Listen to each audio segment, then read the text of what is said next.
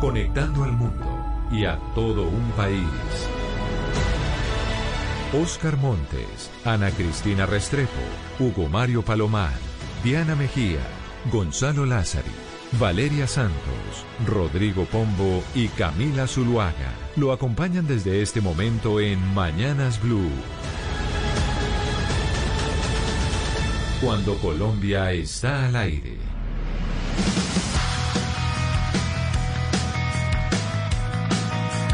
10 de la mañana, 32 minutos. Seguimos en Mañanas Blue. Empezamos cuando Colombia está al aire. El momento en que se conectan todas las ciudades del país y hay una voz desde las principales eh, ciudades de nuestro país. Para el la redundancia, don Gonzalo Lázari, es lunes. ¿Cómo le fue este fin de semana de series, de libros, etcétera, etcétera, de noticias internacionales muy movidas?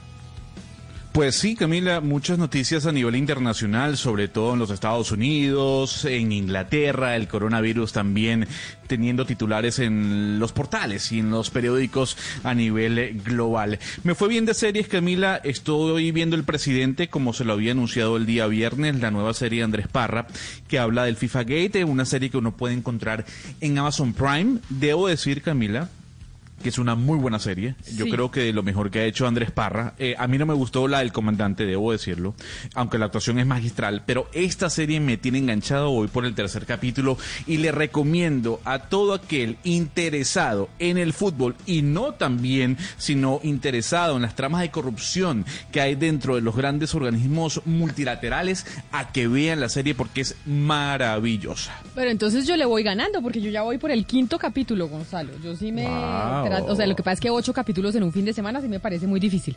Pero voy por el quinto capítulo y me encantó. Y saber, no le vamos a hacer spoiler a la gente aquí para que, pues no le vamos a dañar la serie, pero pensar que nosotros vivimos Mundial de Brasil, vivimos Copa América de Chile, estuvimos ahí presentes, ya sea físicamente o a través de las pantallas, y enterarse, yo lo que pasa es que no sabía, seguramente muchos periodistas deportivos sí, de todo lo que se estaba gestando detrás eh. del Mundial y detrás de la Copa América, todo lo que estaba pasando en ese momento en, eh, en el mundo del fútbol. Por eso, Camila, yo creo que es una serie que no solo a los amantes del balompié les va a gustar, sino a quienes aquellos eh, o, a, esas personas que sienten eh, tal vez la noción, la intriga de saber cómo se desarrollaron esos acontecimientos deportivos en esta parte del planeta. La recomiendo 100% y le digo que no la vi, Camila, porque yo me estoy adecuando a series pasadas. Entonces este, estoy en modo Breaking Bad, eh, que no la había visto. Estoy aprovechando la cuarentena para, para verla, para degustarla y en los tiempos libres, cuando no tenía que ver Breaking Bad o no podía ver Breaking Bad, me iba a ver El Presidente y así estuve durante el fin de semana entre Breaking Bad y entre El Presidente. Yo no sé si usted le ha dejado la misma impresión que a Julio Grondona, a Grondona el capo de los capos del fútbol en América Latina, no lo dejan tan mal parado, ¿no? O sea, Obviamente lo muestran como que sin duda alguna también era un corrupto y todo lo que quiera, pero era como lo dejan, no lo dejan tan mal como a los otros. Lo que pasa es que a Bedoya sí lo dejan, mejor dicho. A mí me parece el peor de todo lo que muestran es el colombiano. Pues a ver, yo no me quiero adelantar y hagamos algo, porque aquí nos basean si hablamos de spoilers. Vamos a invitar a la gente a que vea la serie, Camila, a que desarrolle la historia en su mente, con sus sentidos y que ellos mismos saquen sus conclusiones. Yo coincido con usted, pero yo no me quiero adelantar a los hechos para que los oyentes tengan la posibilidad de verla. Es una serie que se mm, tal vez se degusta. Un momento, eh, Oscar, ya le doy la palabra. Es una serie que se gusta muy fácilmente, no es una serie pesada. Entonces, eh, aquellas personas que que tienen Amazon Prime, vayan a verla de una vez. Camila, pero mire, don Julio Humberto Grondona, ese sí es el capo de los capos, aunque le, aunque le va bien hasta ahora. Pero el que mueve los hilos o el que movió los hilos toda la vida de, de la Conmebol, de fútbol suramericano y de las FIFA, porque la FIFA se evidencia una vez más que es una gran mafia, es don Julio Humberto Grondona. Él desde un comienzo, es más, todo lo que, todo lo que ocurre dentro de la FIFA y dentro de la Conmebol, es porque don Julio Humberto Grondona así lo quiso. Pero usted ya se la está, usted se la está viendo, Oscar. Yo, no, no, yo estoy apenas comenzando, estoy apenas ah, comenzando, pero conozco, conozco la historia más o menos pero del poder que... llegó a tener don Julio Humberto Grondona. No, no, no, pues es que básicamente Grondona escribió la historia, entre otras cosas, del fútbol latinoamericano. Pero véase, yo es que no les voy a hacer spoiler y de hecho Arturo Tobar me pregunta, Gonzalo, ya lo hemos dicho muchas veces, que por favor eh, le expliquemos qué significa la expresión de no hacer spoiler, Gonzalo. Pues digamos que no nos queremos adelantar a los oyentes. O sea, no queremos brindarle información a los oyentes sobre la serie que pueda tal vez tumbar las expectativas o contarles la historia. Lo que queremos es, cuando uno habla de spoilers, de adelantos, de algunos datos que tal vez hagan que la persona se pierda eh, datos interesantes de la serie per se. Entonces, cuando uno habla de spoiler, es de eso, de adelantos que puedan eh, quitarle la emoción a un oyente, a un ciudadano que no ha tenido la posibilidad aún de ver esa historia. Óigame, Gonzalo, veo en las noticias internacionales que usted tiene una eh, que reportar sobre el Imperial College de, de Londres, en donde habla de unos pronósticos que, que hizo el Imperial College de Londres referente a las cuarentenas. Pues aquí, Camila, yo sé que usted es de las personas que ha estado hablando eh, de que los cierres ya deben cesar en las grandes ciudades. Y cuando me hablo, cuando hablo de los cierres es de los aislamientos completos de las urbes. Eh, el día de hoy salieron dos estudios, Camila, en la revista Nature. Uno no sabe ya si confiar en esta revista, que hay que decir es una de las más importantes en materia de salud. ¿Qué dicen los estudios? Por un lado tenemos el Imperial College de Londres, eh, que es una referencia sin duda alguna, que anunció que eh, a través de un estudio que realizaron se dieron cuenta que el cierre de ciudades en gran parte de Europa salvó la vida de 3.1 millones de personas. Esto a través de un estudio estadístico, Camila. Pero a su vez, en esta misma revista, el día de hoy, se publicó otro estudio muy parecido, pero lo hizo la Universidad de California en los Estados Unidos. La Universidad de California eh, tal vez tomó muestras de seis países. Los países son China, Estados Unidos, Irán, Italia, Francia y Corea del Sur. Basado en lo que hicieron estas naciones, ellos se dieron cuenta, cuando hablo de ellos me refiero a la Universidad de California, que los cierres completos evitaron la infección de más de 60 millones de personas. Se dieron cuenta, por ejemplo, Camila, en este estudio, que el cierre de las escuelas no mostró un efecto tan significativo a diferencia de las reuniones, eh, de las grandes reuniones de personas. Entonces, para un estudio, otro estudio. Este estudio dice que los lockdowns, los cierres completos de ciudades salvaron la vida de millones de personas. Claro, y ojo, pero no lo dice la Universidad de California, Camila, sino también lo dice el Imperial College de Londres. Claro, pero ahí es importante aclarar una cosa y aquí Ana Cristina, usted que es académica, que está que es profesora universitaria y yo creo que Pombo usted también nos puede ayudar cómo son los procesos de publicación de estas investigaciones en los famosos eh, en, los famosos journals eh, científicos, es decir, en las publicaciones académicas. Ese estudio que usted menciona, Gonzalo, que además lo reseña el Washington Post hoy a través de un artículo en donde afirma que los, eh, las cuarentenas básicamente previnieron ese número de contagios. Cuando usted se va a la revista Nature se da cuenta que la revista Nature hace una aclaración y dice que este es un artículo que se publicó, que tuvo una, una revisión acelerada. Normalmente los artículos científicos antes del coronavirus o incluso hace algunos años tenían un proceso de revisión de los pares, es lo que se llama el peer review un proceso de, exacto un poco mucho más eh, riguroso y extenso o mucho más largo. Se le criticaba a los artículos científicos que el proceso de, de, mm, de revisión de los pares, el peer review, estaba siendo muy demorado. Cuando la revista Nature dice que esta es una publicación, que es un Accelerated Article Preview, quiere decir que en dos semanas unos, unos eh, pares académicos revisaron esa publicación. Pero la revista Nature también dice lo siguiente, y dice, al ser una publicación, un Accelerated Article eh, Preview, esto quiere decir que todavía es, objeto de observaciones y es objeto de críticas y de otras, eh, de otras revisiones de pares académicos y los datos pueden cambiar y pueden cambiar y pueden incluso generar un resultado distinto. Que aquí es Ana Cristina y Pombo donde yo digo que también en las revistas eh, de ciencia estamos viendo y el coronavirus nos está trayendo un proceso más acelerado de revisión que puede generar errores, que fue lo que pasó con The Lancet y la hidroxicloroquina. claro. Entonces, el, coronavirus nos está generando que le estamos pidiendo a los científicos que necesitamos respuestas, respuestas, respuestas, y en medio de esas respuestas que les estamos pidiendo, están haciendo las cosas rápido y pueden generar errores como lo que ya pasó con The Lancet y que comentamos la semana pasada.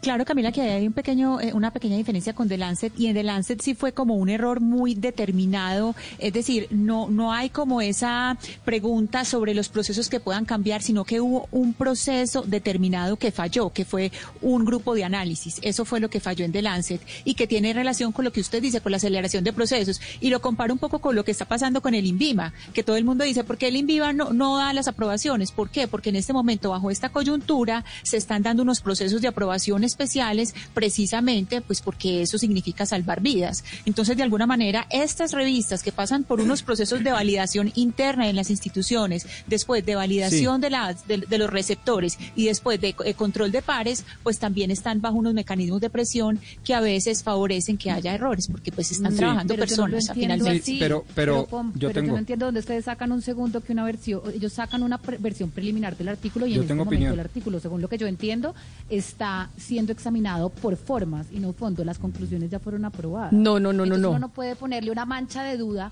a dos, dos estudios diferentes, el del Imperial College y el de Berkeley. Y hace dos semanas salió uno de Columbia que también dijo lo mismo. Uno no les puede poner una mancha de duda por lo que pasó en The Lancet, porque The Lancet fue un tema casi que de mala fe de unos investigadores específicos. Aquí lo que pasa es que sacan un preview del artículo como un, un artículo anterior, un resumen, que van a empezar a mirar forma, pero no fondo. Las conclusiones ya están aprobadas, eso no va a cambiar. el fondo del artículo no va a cambiar. Permítame mi opinión al respecto, Camila, sobre el tema de la verificación a través de unos pares académicos de igual o mejor talante intelectual que el propio autor o la propia investigación. Es muy raro.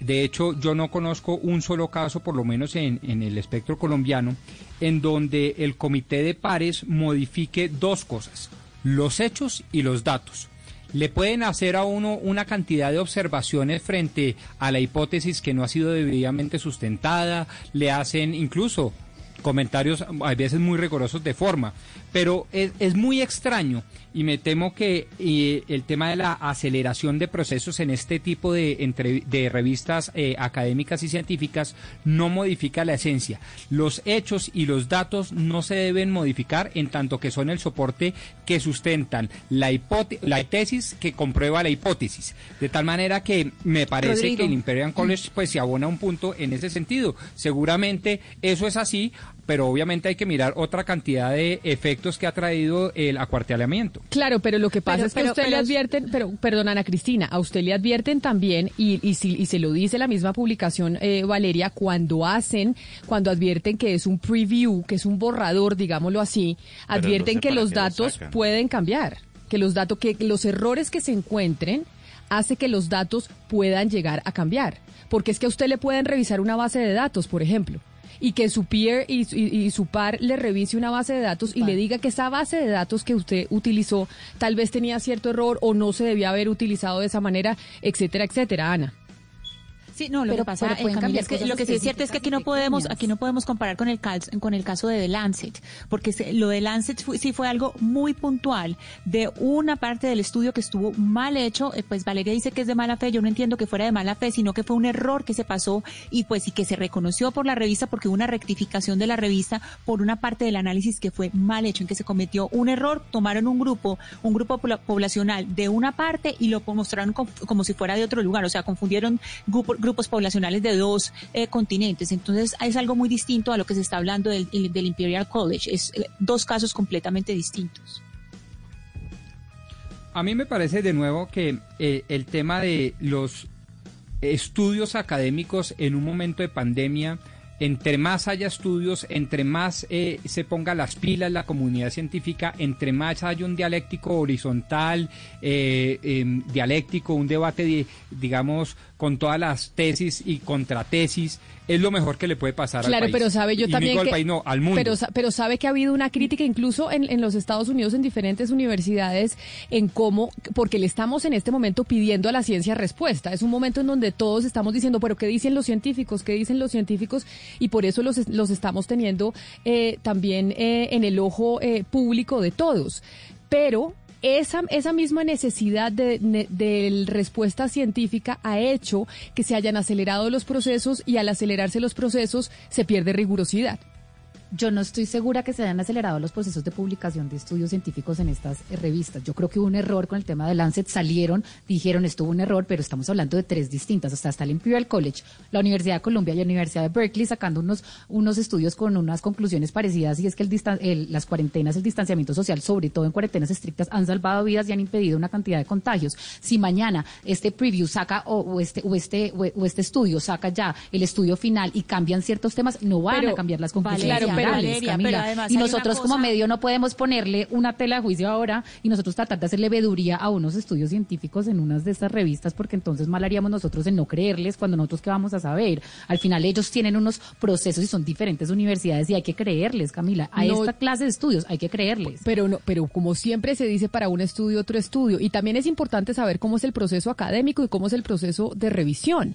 Por eso digo y no es que hacer una comparación de lo que pasó con la revista Nature y The Lancet, sino saber que también pueden haber equivocaciones y un ejemplo de eso es lo que pasó con The Lancet, Ana Es un ejemplo. Pero, es decir, hay, hay, una corrección y ellos hacen, eh, pues hacen inmediatamente la corrección, pero también hay que tener una, una cosa en cuenta, Camila, que yo creo que el hecho de que estemos hablando de que son procesos más acelerados no quiere decir que haya ligereza en la corrección, porque estas son fuentes de autoridad de muchísimos años, de muchas décadas y que no van a arriesgar un nombre por publicar rápido un estudio. Es decir, si bien es cierto, estamos hablando de que hay procesos que eh, probablemente o seguramente son más acelerados para poder aprobar lo que se está publicando, no creo que ellos vayan a arriesgar un nombre y una autoridad de tanto tiempo y como, pues, y repito, lo de Lancet ya sí fue un error, un error detectado y que ellos, pues, hicieron la corrección, pero no creo que ellos arriesguen la autoridad de tantos años eh, por publicar eh, rápido y salir de primeros. Es, decir, ellos no, no funcionan como los medios de comunicación a dar la chiva.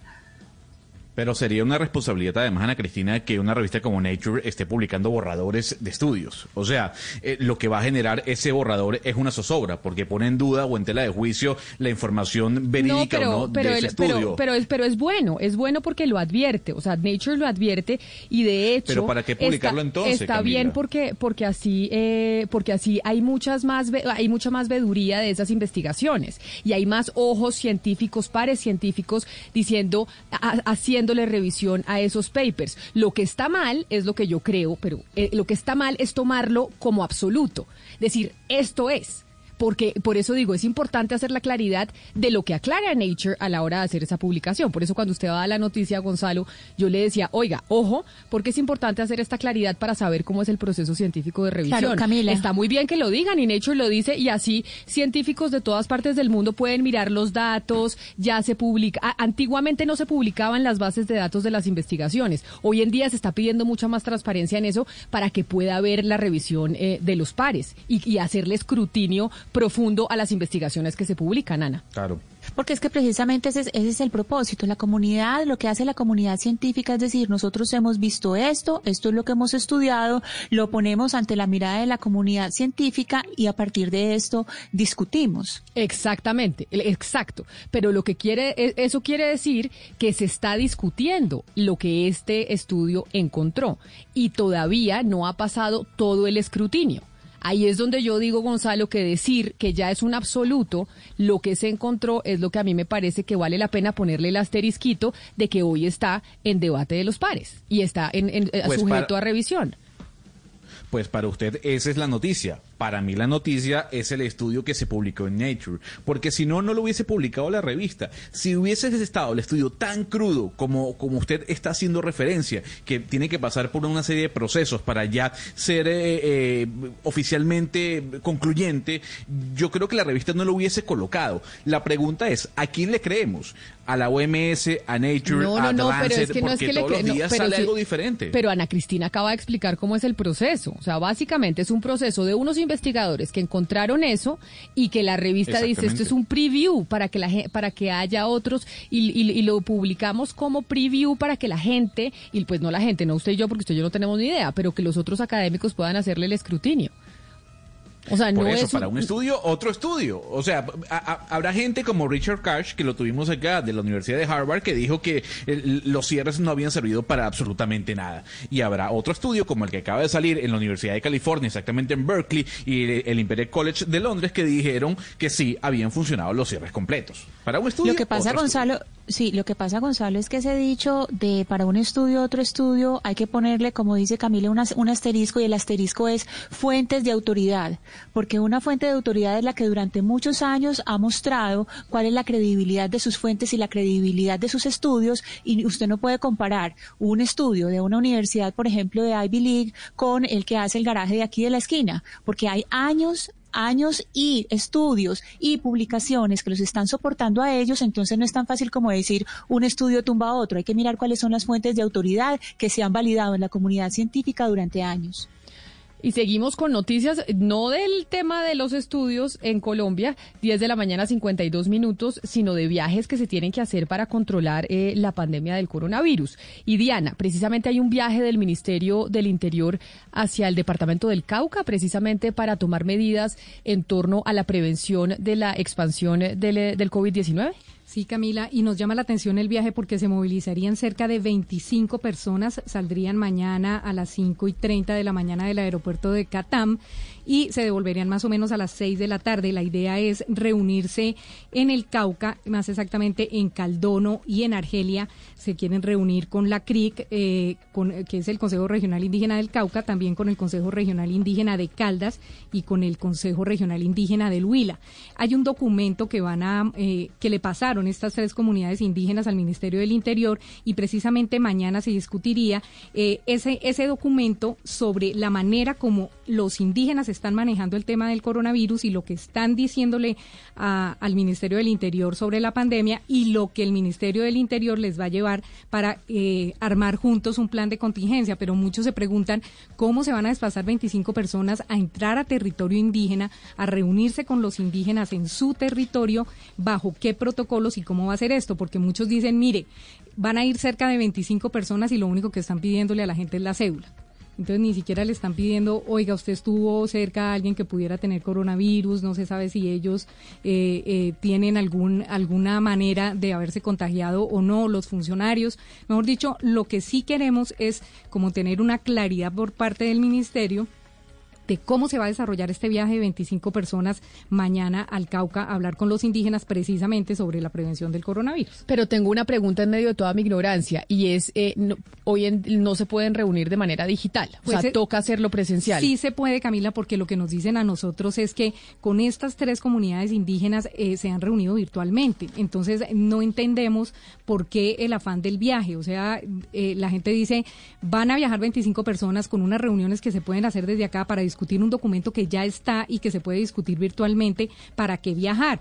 Eh, intentamos comunicarnos con el eh, Ministerio del Interior. Yo hablé con Carlos Alberto Baena, el viceministro, y él me dijo que la persona de prensa se comunicaría conmigo para explicarme el tema, pero pues sí nos llama mucho la atención porque además dentro del de el orden del día se encuentra también que va a estar la ministra del Interior en el viaje, que lo más probable es que la ministra también esté eh, viajando al Cauca, entonces sí sería bueno saber cuáles son los protocolos del viaje y si es muy necesario que se desplacen hasta territorio. Pero además, ¿por qué 25 personas? Cerca de 25 personas, Camila, porque van, eh, van van de muchos de muchos sitios del gobierno, o sea, no es solamente la oficina del Ministerio del Interior, sino van de otras oficinas del gobierno y llevan cada uno como dos personas. A eso súmele los escoltas de los del ministro y viceministro si es que de la ministra y el viceministro si es que ellos dos van. Eh, y también súmele la gente los técnicos la gente de los documentos los asesores. Entre toda esta gente me dicen son entre 22 y 25 personas los que los que viajarían señor. A eso súmele todo un despliegue de la fuerza pública. Además. Tiene que haber gran presencia militar porque es zona hoy eh, ocupada por disidencias de las FARC y otros grupos ilegales dedicados al narcotráfico. Caldono y Argelia son territorios súper calientes, es lo que nos dicen, en zona completamente roja. zonas rojas. Exacto, entonces por, lo mismo no puedo decirles exactamente las horas de, eh, en de los desplazamientos a Caldono y Argelia, que los tenemos acá en la mesa, pero pues por seguridad precisamente no los vamos a decir. Pero, pero mire, Diana, cómo son las cosas. Si van, es malo. Y si no van, también es malo. No, acá no estamos diciendo que sea bueno o que sea malo, estamos diciendo si están cumpliendo los protocolos debidos para, para montarse en un avión y llegar a territorio. Si va una comisión del Ministerio del Interior a personarse de la situación, a entender, a hablar con los protagonistas en el terreno, a ver qué es lo que está pasando con todos los protocolos, porque me imagino que los deben tener.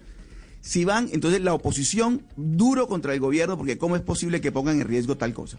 Pero si no van por cualquier razón, porque virtualmente es imposible, por cualquier cosa, también es malo Entonces yo sí creo que a veces en, esta, en, estas circunstancias es bueno también entender un poquito la situación. Es decir, me parece, a mí particularmente me parece muy bueno que lleguen hasta allá y que hablen directamente con los líderes indígenas a ver qué es lo que está pasando, porque Hugo Mario nos ha dicho a nosotros durante muchos meses que la situación del Cauca es dramática, que es terrible, que la muerte de los líderes indígenas y todo lo demás. Entonces, qué bueno que el Ministerio del Interior, que tiene que responder por esa situación, vaya hasta allá. Obviamente que no de manera irresponsable, pero que vaya como, como tiene que ir con los funcionarios que tengan que ir, con las personas que tengan que ir, con la seguridad que tengan que ir, con todos los que tengan que ir hasta allá y qué bueno que lo hagan. Encabeza el Ministerio del Interior, pero va también el Departamento Nacional de Planación, Gestión del Riesgo, MINTIC, MinSalud, MinEducación y MinAgricultura. Por eso son tantas personas las que van a ir. Y le repito, Oscar, acá no criticamos que vayan o que no vayan. Lo que sí queremos saber es qué tipos de protocolos se van a tener para entrar a la zona indígena. Yo no sé si usted vio ayer unos informes de Caracol eh, Noticias donde hablaban de las comunidades indígenas y de la protección exhaustiva que están teniendo las comunidades indígenas más que nosotros en el tema del coronavirus. Entonces, sí quisiéramos saber cuál va a ser el protocolo, tanto del viaje de estas 25 personas, cerca de 25 personas del gobierno nacional, como del protocolo allá para recibir a estas personas, porque es toda una comitiva entrando a zona roja. Pero, de acuerdo, Diana. Eh, Diana, eh, la, noticia además desnuda un debate que, digamos, desborda la situación de los indígenas o de cualquier comunidad étnica. Eh, he encontrado muchos, y lo digo en el sector, por ejemplo, público de la contratación, en donde el debate primero es si hay o no protocolo, es decir, si el protocolo que estableció tal o cual entidad es suficientemente importante para llamarlo protocolo. Y segundo, un debate además bastante casi que bizantino, pues absurdo, en donde eh, si te tiene protocolo, hay asimetrías de protocolos. Entonces, para unos cosas, para unas obras, por ejemplo, para ciertas actividades, el protocolo es X y eh, pues las medidas son X y para otros son Z, totalmente distintas, asimétricas y entonces ahí el control por parte de las autoridades públicas se vuelve casi que imposible. Así es, entonces mañana es el viaje a las cinco y media de la mañana y esperemos a ver qué nos cuenta el Ministerio del Interior sobre los protocolos del viaje. 10 de la mañana, 58 minutos. Hoy es lunes, es lunes de clásicos, Gonzalo. Póngale música porque empezamos, obviamente, como toca la semana muy noticiosa, pero pongámosle música al doctor Pombo porque hoy es su día, el de los clásicos, el de los conservadores, el del status quo. Mire, a ver, eh, Camila, la semana pasada estuvimos viendo la revista Forbes eh, y viendo la revista Forbes, ojeándola, nos encontramos con un, trabajo, un reportaje que mostraba a las 100 celebridades que más facturaron el año pasado. En el puesto 81 estaba un cantante eh, que sin duda alguna fue referencia en la década de los 80, tal vez en los 90, y precisamente a finales de los 90 publicó una canción que para usted es la mejor de él. Hablamos de Bon Jovi. Esto es It's My Life.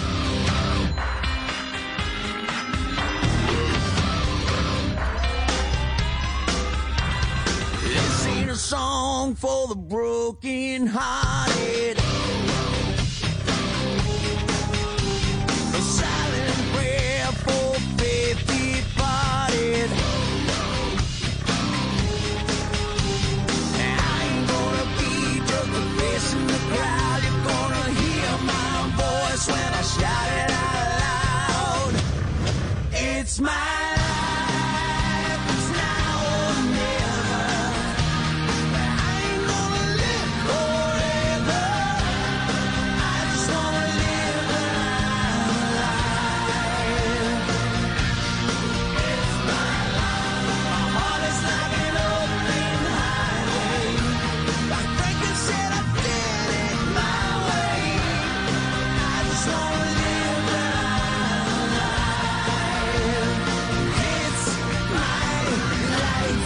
Qué ganas de hacer un karaoke, Gonzalo. Dígame si no hay karaoke con él sin esta canción. No es que, o por lo menos en los de mi casa. Claro que también hay otra canción de Bon Jovi que creo que ha tenido una cantidad, una cantidad de traducciones, creo que está en español, eh, Bed of Roses, ¿no? ¿no? Esa no es otra canción de Bon Jovi que también fue muy famosa e incluso le hicieron versión en español. Sí, eh, Better Roses es también una de esas grandes baladas de la década de los 80, más que todo 80, mediados de los 90, pero sí, yo creo que tal vez el último gran éxito musical que tuvo Bon Jovi fue este, o sea, hace 20 años, esta canción se publicó en el año 2000 y por eso mi duda, Camila, de por qué aparecía Bon Jovi entre las 100 celebridades que más dinero habían ganado el año pasado. Usted me decía, pues bueno, los royalties de canciones como la que está sonando al fondo, que sin duda alguna ya se puede decir que es un clásico.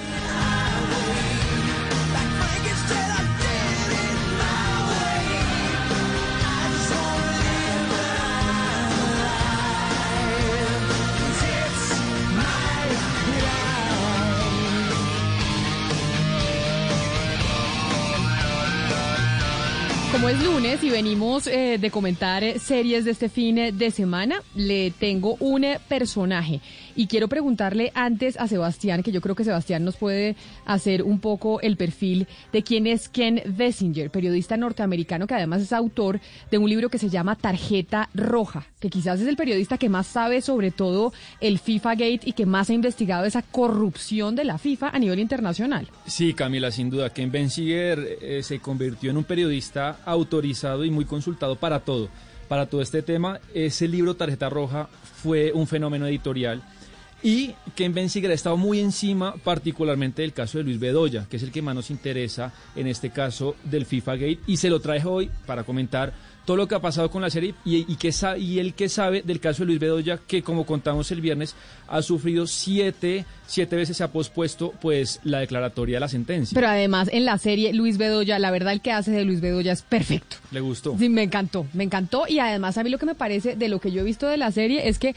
el más eh, jodido de todos, me disculpan la palabra, es Bedoya. O sea, ese era el que se le quería enfrentar a Grondona de frente y decirle a Grondona que es que ya no eran las cosas como él, como él quería. Él, él eh, en 2009 lo contó Alejandro Pino el viernes, se envalentonó con otra gente de Sudamérica para tener más poder y parte de las declaraciones Camila de Bedoya la justicia norteamericana ha servido para eh, darle fallos jurídicos a corruptos. Pues saludemos a Ken Bessinger. Señor Bessinger, mil gracias por estar con nosotros. Hoy que estamos comentando esta serie del presidente. Bienvenido a Mañanas Blue. Eh, hola, buenos días.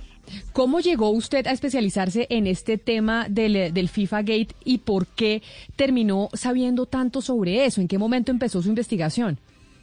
Empecé a trabajar en un medio que se llama BuzzFeed. Tuve la oportunidad de proponer una nota, eh, un perfil sobre un, una figura importante del fútbol norteamericano, eh, Chuck Blazer. Hice perfil de esa figura que fue eh, un, un, señor muy poco conocido. Eh, a pesar del hecho de que tiene mucho poder, que fue miembro del comité ejecutivo de la FIFA en Suiza, hice ese perfil eh, sobre él porque también era obvio que era tremendamente corrupto. Entonces la nota salió eh, como un, un, resumen de su vida, salió justo en las vísperas del Mundial 2014 en Brasil. Un año después, casi un año después, salieron eh, las noticias de que había esos famosos arrestos en Zurich, donde arrestaron siete figuras de la FIFA eh, eh, por petición de la Departamento de Justicia de Estados Unidos. Y el mundo de repente sabía que había una mega investigación de corrupción en el fútbol mundial. Pocos días después de eso salió de que uno de los informantes, uno de los colaboradores más importantes al caso, fue el mismo Chuck Blazer. Eh, en realidad, ese Chuck Blazer desde años había estado trabajando como, como colaborador eh, eh, clandestino con la justicia norteamericana. Y cuando salió esa noticia, cuando el gobierno publicó esa información, eh, la nota que había escrito yo un año antes, como explotó, ahí sí tenía repercusión, mucha gente leía la nota y de repente había mucho interés en que yo siga más el, caso.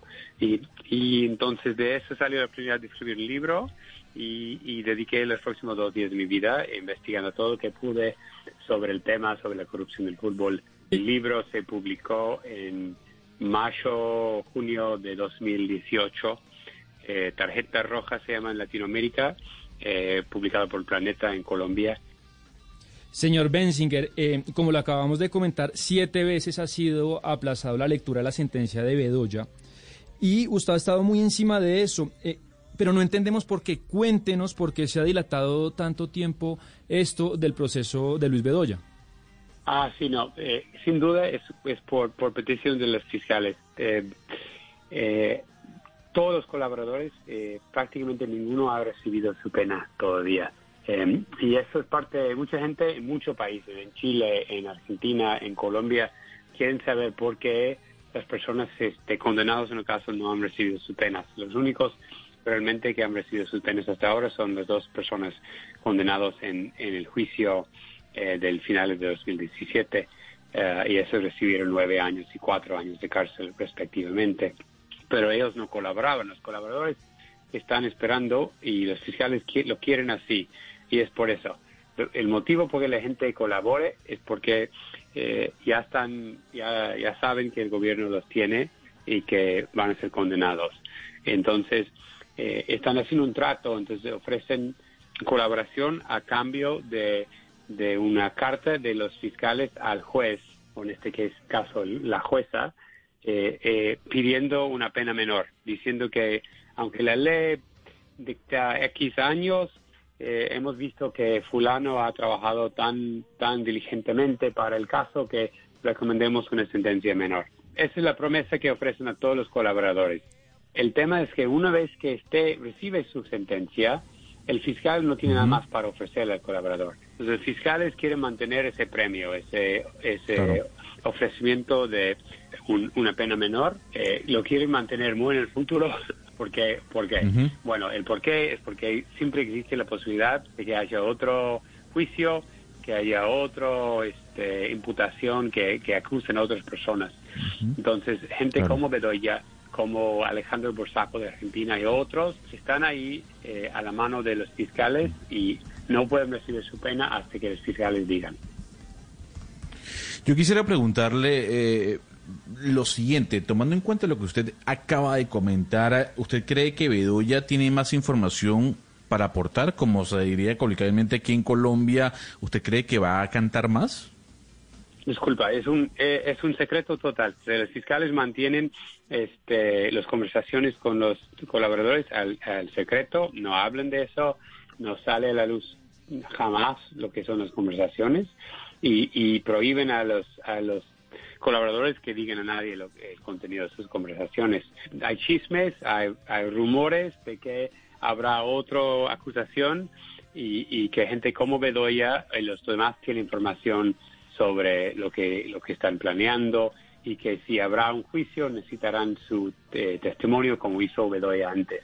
Mm, un chisme es que habrá una acción contra, contra las empresas mediáticas, ¿no? contra las empresas que, tienen, que estaban comprando los derechos y supuestamente pagando sobornos a cambio de, tener los derechos. Eh, y en este caso, si por ejemplo, si Bedoya había recibido dinero de una empresa televisiva, por ejemplo, eh, y después esa empresa televisiva eh, termina acusado por la fiscalía por crímenes, necesitarían el testimonio de Bedoya contra ese, ese canal. Claro, señor Bessinger, pero entendiendo que los fiscales pues claramente no están dando información de nada, teniendo en cuenta los fallos o los dos fallos que ya se han conocido de los que usted nos menciona, que fueron nueve años más o menos, ¿de cuántos años cree usted que podría ser la pena que reciba Luis Bedoya, quien era el dirigente del fútbol colombiano? Es muy difícil calcular, porque eh, como mencioné antes, los dos que han recibido sus penas eh, fueron condenados a través de un juicio eh, y en general eso va a ser las penas más fuertes que reciben, porque la corte, es decir, la, jueza en general no le gusta que los recursos de la corte se usen así. Si alguien está condenado, la jueza va a pensar, ¿por qué no este, seguiste el paso de los demás y, voluntariamente arrepentiste? Y, y, da una pena mayor. dio nueve años y cuatro años, como dije, y yo imaginando, puede ser que una figura como Bedoya podría recibir poco tiempo, eh, sería un año o dos, es, un, es una imaginación, no sé, pero podría ser una pena así. Señor Bessinger, ¿cree usted que todos los condenados y acusados que hay hoy por el FIFA Gate básicamente nos reflejan solo la punta del iceberg eh, de un entramado de corrupción y tal vez de blanqueo mucho más grande dentro de este organismo? Yo creo que sí. Mira, eh, eh, lo que sí agarraron es, toda una generación que por muchos años, o dos generaciones que por muchos años fue intocado por, por la justicia. Entonces, estos señores, eh, que son prácticamente todos señores, hay una mujer que fue abusada, esos señores em, realmente tenían décadas para acumular eh, sobornos y corrupción. Eh, la lista de sus crímenes es muy larga por esa cuestión, porque gente como Nicolás Leos, que, falleció, ese señor eh, tenía prácticamente tres décadas de recibir sobornos. pero hay otra gente en el fútbol que quizás no tienen tantos años, pero igual meten la mano en el bolsillo de la misma manera. yo creo que eso es común en Sudamérica en Norteamérica, en Europa, en todos los continentes, porque la manera que está organizado el fútbol mundial eh, prácticamente es una invitación a ese tipo de corrupción. No hay sistemas para supervisar eh, dónde va el dinero, quién eh, y cómo está destinado, y no hay no hay realmente un sistema para, para averiguar, que todo esté hecho en limpio. Como usted sabe bien, en algunas federaciones de América Latina pasó algo muy poco feliz y es que muchos de los directivos que trabajaron con los condenados y acusados pues fueron reelegidos y hoy están a cargo del fútbol de su país, como es el caso de Ramón Yesurún, que hoy es el presidente de la Federación Colombiana de Fútbol, pero pues hacía parte de la Junta y trabajó muchos años con Luis Bedoya. ¿Usted cree que hay algún nexo eh, que estos eh, directivos de hoy también están untados por trabajar con Bedoya? Y puede ser, mira, ustedes serían expertos en todos los eh, manejos de Bedoya en el pasado, pero sí es, es poco común que, que los mismos directivos quedan. Acá en Norteamérica, por ejemplo, ha, habido renovaciones de todos los directivos en CONCACAF, por ejemplo, de otros lados, este es, es prácticamente toda nueva gente y, eso he visto en Argentina, en otros países también. Entonces el hecho de que queden el, el viejo el viejo orden es un poco inusual. Eh, y sí he escuchado diferentes escándalos en el fútbol colombiano en los últimos dos años, eh, lo cual para mí indica que realmente más limpieza se requiere. Es que Bessinger, periodista norteamericano, autor de este libro Tarjeta Roja, y como lo dijimos al principio, quizá uno de los periodistas que más ha investigado el caso del FIFA Gate, ya que estamos recordando esas épocas por cuenta de la serie El Presidente. Señor Bessinger, mil gracias por haber estado con nosotros hoy aquí en Mañanas Blue. Feliz resto de día allá en Estados Unidos. Sería un placer, gracias. Un placer para nosotros, 11 de la mañana, 13 minutos. Sí, Sebastián, o sea, básicamente este señor eh, nos dice que esto que vemos en la serie es la punta del iceberg, pero probablemente hay todavía mucha más corrupción en el fútbol latinoamericano y del mundo. Es que imagínese, Camila, estos días nos hemos concentrado en América Latina, pero por ejemplo lo que pasó a nivel mundial, imagínese usted una confederación como Islas Vírgenes que tiene voto en la FIFA, no importa nada. ¿Qué fue lo que ocurrió? Que las federaciones interesadas en tener los mundiales como Rusia, como Qatar, pues sobornaban a los directivos por 20, 30 millones de dólares por su voto. Y eso terminó pasando. Eso, eso le iba a decir yo, Sebastián, porque mucho se habla de FIFA Gate y mucho se habla de los directivos de la FIFA que recibieron y, y cobraban sobornos por asignar sedes para copas eh, mundiales y otros torneos de índole internacional. Pero ¿qué pasa con los gobiernos? ¿Dónde están los presidentes de esos gobiernos como Rusia, como Qatar, que se dice ofrecieron dinero a cambio de ser sedes de estos campeonatos? Sí, Hugo Mario, usted tiene razón. Lo que ha sucedido es que la FIFA se ha dicho muchas veces, es un mundo aparte y ellos hacen algo para que precisamente la política y los políticos no se metan en el fútbol y es Sebastián. Cuando hay, cuando, un, político o un gobierno se mete en una federación, la amenazan con sacar a la federación de todos los torneos internacionales. Por eso es que no hay mucho control interno. Sebastián, por eso es que por eso es que nadie se metía con la FIFA, ningún gobierno se metía con la FIFA porque es que la FIFA es un supraestado, es un paraestado. Por eso fue tan y por eso sigue siendo tan mafioso su comportamiento. Lo que hizo Hugo Mario, ¿por qué los gobiernos? Porque ningún gobierno podía meterse y eso fue lo que fomentó esta corrupción que se destapa con el FIFA Gay. Es decir, lo que estamos viendo y lo que está mostrando la serie y todo lo que se conoce es producto precisamente de ese hermetismo con el que la FIFA logró construir durante muchos años, desde la época de Avalanche, durante muchos años logró construir ese poderío. Hugo Mario, ningún gobierno podía meterse con la FIFA porque lo desafiliaban. No podía participar en ninguna eliminatoria, no podía ir a ningún mundial. Entonces, claro, usted pues, descubre, por ejemplo, cuál es, la, cuál es la, tradición o las razones por la cual Qatar va a ser un mundial de fútbol. La única explicación es la mafia y, la corrupción. Toda la plata que recibió Bedoya y toda la plata que recibió el señor del, del Paraguay y de Chile, todos ellos recibieron miles de millones de dólares para adjudicarle a Qatar un mundial de fútbol que todo el mundo se preguntó en su momento y a cuenta de qué. Pero es por eso, Hugo Mario, porque es que la mafia de la FIFA es impresionante, es el supraestado. Qatar tiene la plata, obviamente, tiene el petróleo y tiene el dinero para pagar por un mundial, pero esa es la pregunta que yo hacía, eh, Oscar y Sebastián, Camila, todos, o sea, ¿dónde están quienes pagaron los sobornos? Es decir, están en la cárcel hoy, tras la reja son investigados. No, pero no todos. No, no todos, solo dos, que era lo que nos decía. no todos. Y lo que nos dijo el periodista es que se viene probablemente unas condenas para los dueños o los representantes de, de los medios. Es decir, en este caso, Traffic, que eran los brasileros, y Full Play de Argentina. Claro, pero yo insisto, o sea, si, si hablamos de sobornos, claro, FIFA los recibe, pero ¿quién los pagó? ¿Dónde están? ¿Por qué no están señalados hoy? ¿Por qué no aparecen en los expedientes? Es decir, detrás del Mundial de Rusia, detrás del Mundial de Qatar, detrás de otros campeonatos eh, asignados a esos países, seguramente hubo gente que pagó unos sobornos, pero no figuran todavía en los expedientes, no aparecen todavía. Óigame, y como estábamos hablando de la serie del, presidente, estoy viendo que quién es Martín Lieberman, un eh, periodista deportivo eh, argentino, ¿no? Sí, Camila, de Fox Sports, trabaja hace 20 años en, Argentina y es muy reconocido allá. Pues Martín Lieberman le escribe a Andrés Parra lo siguiente, escribe lo siguiente Martín Lieberman en su Twitter. Dice, es pésima la serie del presidente, malísima, mal actuada, mal contada, pérdida de tiempo absoluta, dice Martín Lieberman y Andrés Parra le, le, responde, aceptamos tu crítica llenos de humildad, gracias por verla. Si, le, si, le, si se la pudieras recomendar a tus enemigos, sería genial.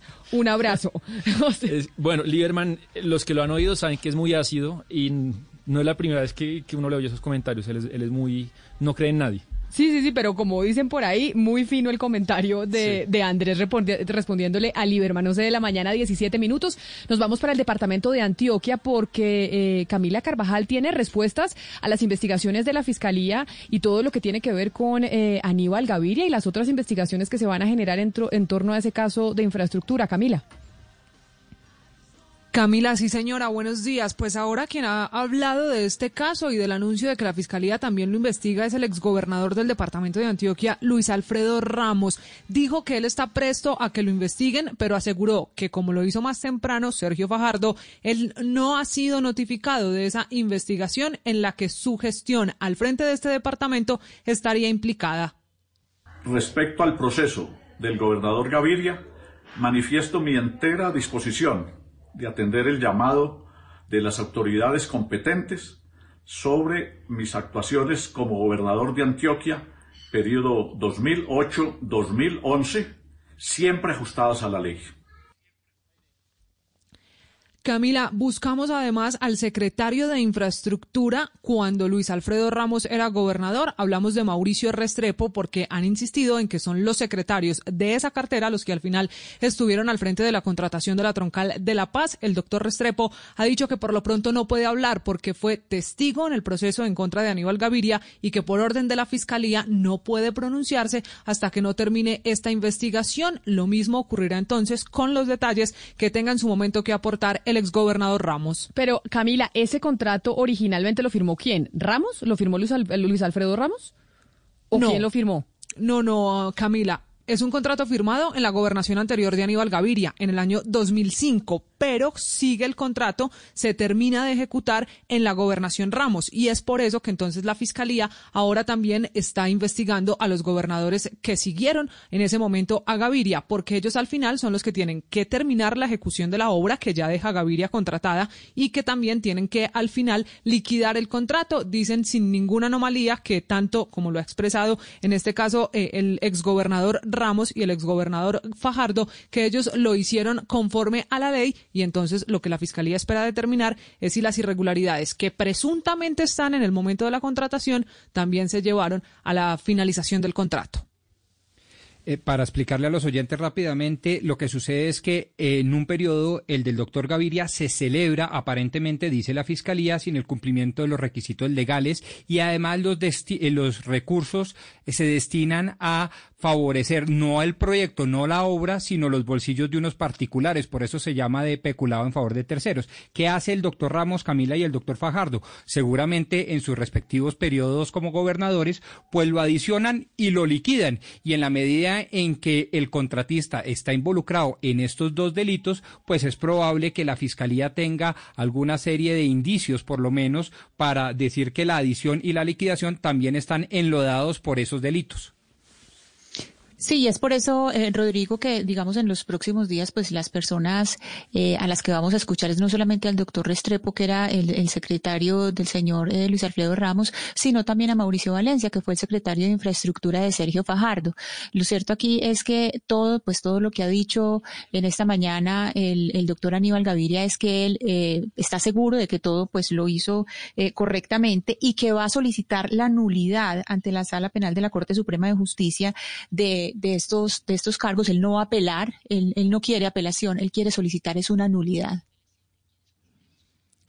Claro, Ana Cristina, y lo que han dicho no solo estos secretarios de infraestructura de cada uno de los gobernadores, sino ahora los tres gobernadores involucrados en la investigación, es que todos están prestos a que la Fiscalía siga adelante con esas averiguaciones, pero todos insisten en que cuando fueron gobernadores, pues no había ninguna irregularidad, al menos para ellos como ordenadores de gasto, en el caso de Aníbal Gaviria. La noticia política, sin duda alguna. Gracias, eh, Camila. 11 de la mañana, 21 minutos. La noticia política que se generó el viernes con la medida de aseguramiento que dictó la Fiscalía en contra del gobernador del departamento de Antioquia, Aníbal Gaviria. La semana pasada, Diana, estábamos hablando eh, de una denuncia que hicieron estudiantes de la Universidad del Bosque sobre el tema de los derechos de grado, que en medio de la pandemia y de las afugias económicas que estaban teniendo pues muchos sectores en el país, los estudiantes no entendían por qué les estaban cobrando unos derechos eh, de grado tan elevados y por lo mismo le enviaron cuatro cartas a la rectoría de la Universidad del Bosque pidiéndole que revisaran el caso porque estaban cobrándoles más de 600 mil pesos a cada alumno y eran más de 140 alumnos los que se quejaban. Algunos ya habían pagado, otros no tienen con qué y le pedían a la universidad que revisara el tema porque si bien es cierto, está por ley un cobro de derechos de grado, a ninguno de ellos le habían explicado qué contenía y si imprimir un diploma costaba más de 600 mil pesos. Diana, y no es el único caso, porque digamos aquí en Medellín también entre los muchos casos que hay está el de la Corporación Universitaria Lasallista, que inclusive pues hay un eh, derecho de petición eh, de los estudiantes porque también tienen esos cobros, pues y en este momento es bastante complicado. Los padres de familia eh, y los mismos estudiantes que se costean sus propios estudios para ellos es muy difícil y sabemos que esto es proporcional, entonces pues así sea una, una proporción baja, que sea de una universidad que no sea muy cara, aún así para muchos estudiantes es muy complicado pagar estos derechos eh, llamados derechos de grado. Claro que sí, y aquí hay que decir que la Universidad del Bosque quedó de revisar el tema, de que precisamente por eso no hablaba con nosotros todavía y aún no nos ha dado respuesta, Camila. Vamos a esperar, seguimos esperando y seguimos confiando en que el rector o la rectora de la, de la universidad eh, nos cuenten por qué esos cobros tan elevados y en qué consiste ese cobro, o sea, qué, qué, qué es lo que está pagando la gente porque es que los 140 alumnos que nos llamaron y nos dijeron que estaban en desacuerdo con ese pago no tienen ni idea qué van a pagar. Es decir, esa plata a qué se destina. Pero Ana Cristina, teníamos la duda de si esa plata o esos derechos de grado casi casi que eran como un impuesto, era un tema que era eh, que se había legislado y era una decisión que se había tomado que básicamente las universidades los tienen que cobrar porque lo cobra el Estado, ¿no? Teníamos esa duda. Sí, lo que pasa, Camila, es que aquí estamos hablando de la Ley 30 de 1992 eh, para las eh, educaciones de, de, de, instituciones de educación superior.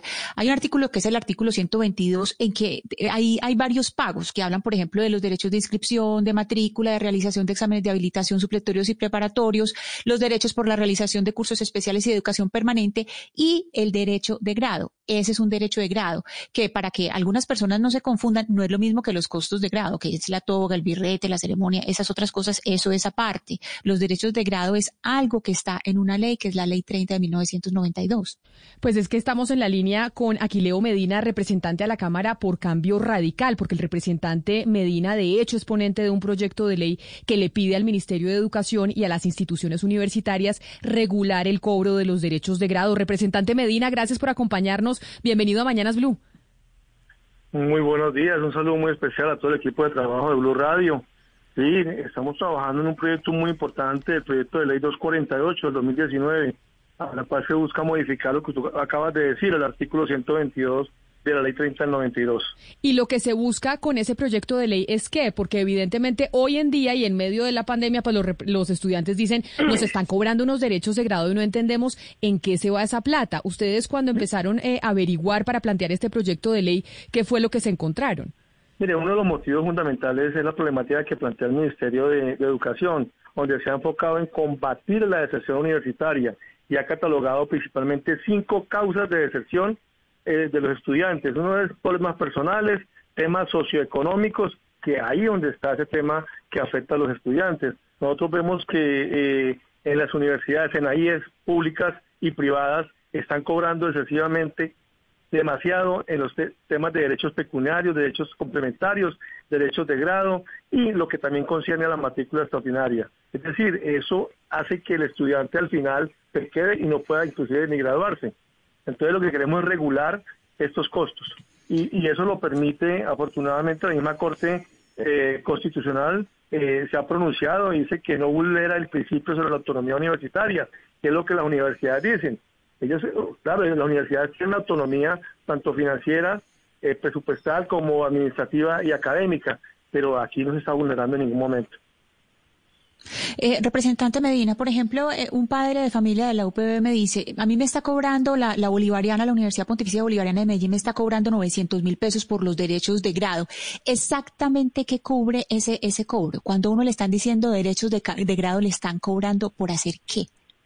Es que los derechos de grado, mire, eh, las instituciones, o, sea, han abusado en ese sentido. Derechos de grado encierra lo que es el título, el documento como tal, y la ceremonia de grado. Eso incluye, pero eh, eh, hay una disparidad en muchas instituciones donde unas cobran 200 mil pesos, otras 300 mil, unas 800 mil y hasta un millón de pesos. Entonces se, se, sube demasiado. Aquí no hay control con respecto a eso. Queremos ponerle control a ello. Y fuera de eso, el estudiante a veces le cobran por aparte el tema de la toga. Si quiere grabarse con toga o no con toga. Entonces, es un incremento el costo. Pero representante, justamente le quería preguntar por esta disparidad en el cobro de, estos derechos para, pues digamos, para poderse graduar. ¿Por qué hay tanta disparidad? ¿Qué implica, digamos, el cobro de, uno versus otro? ¿Por qué?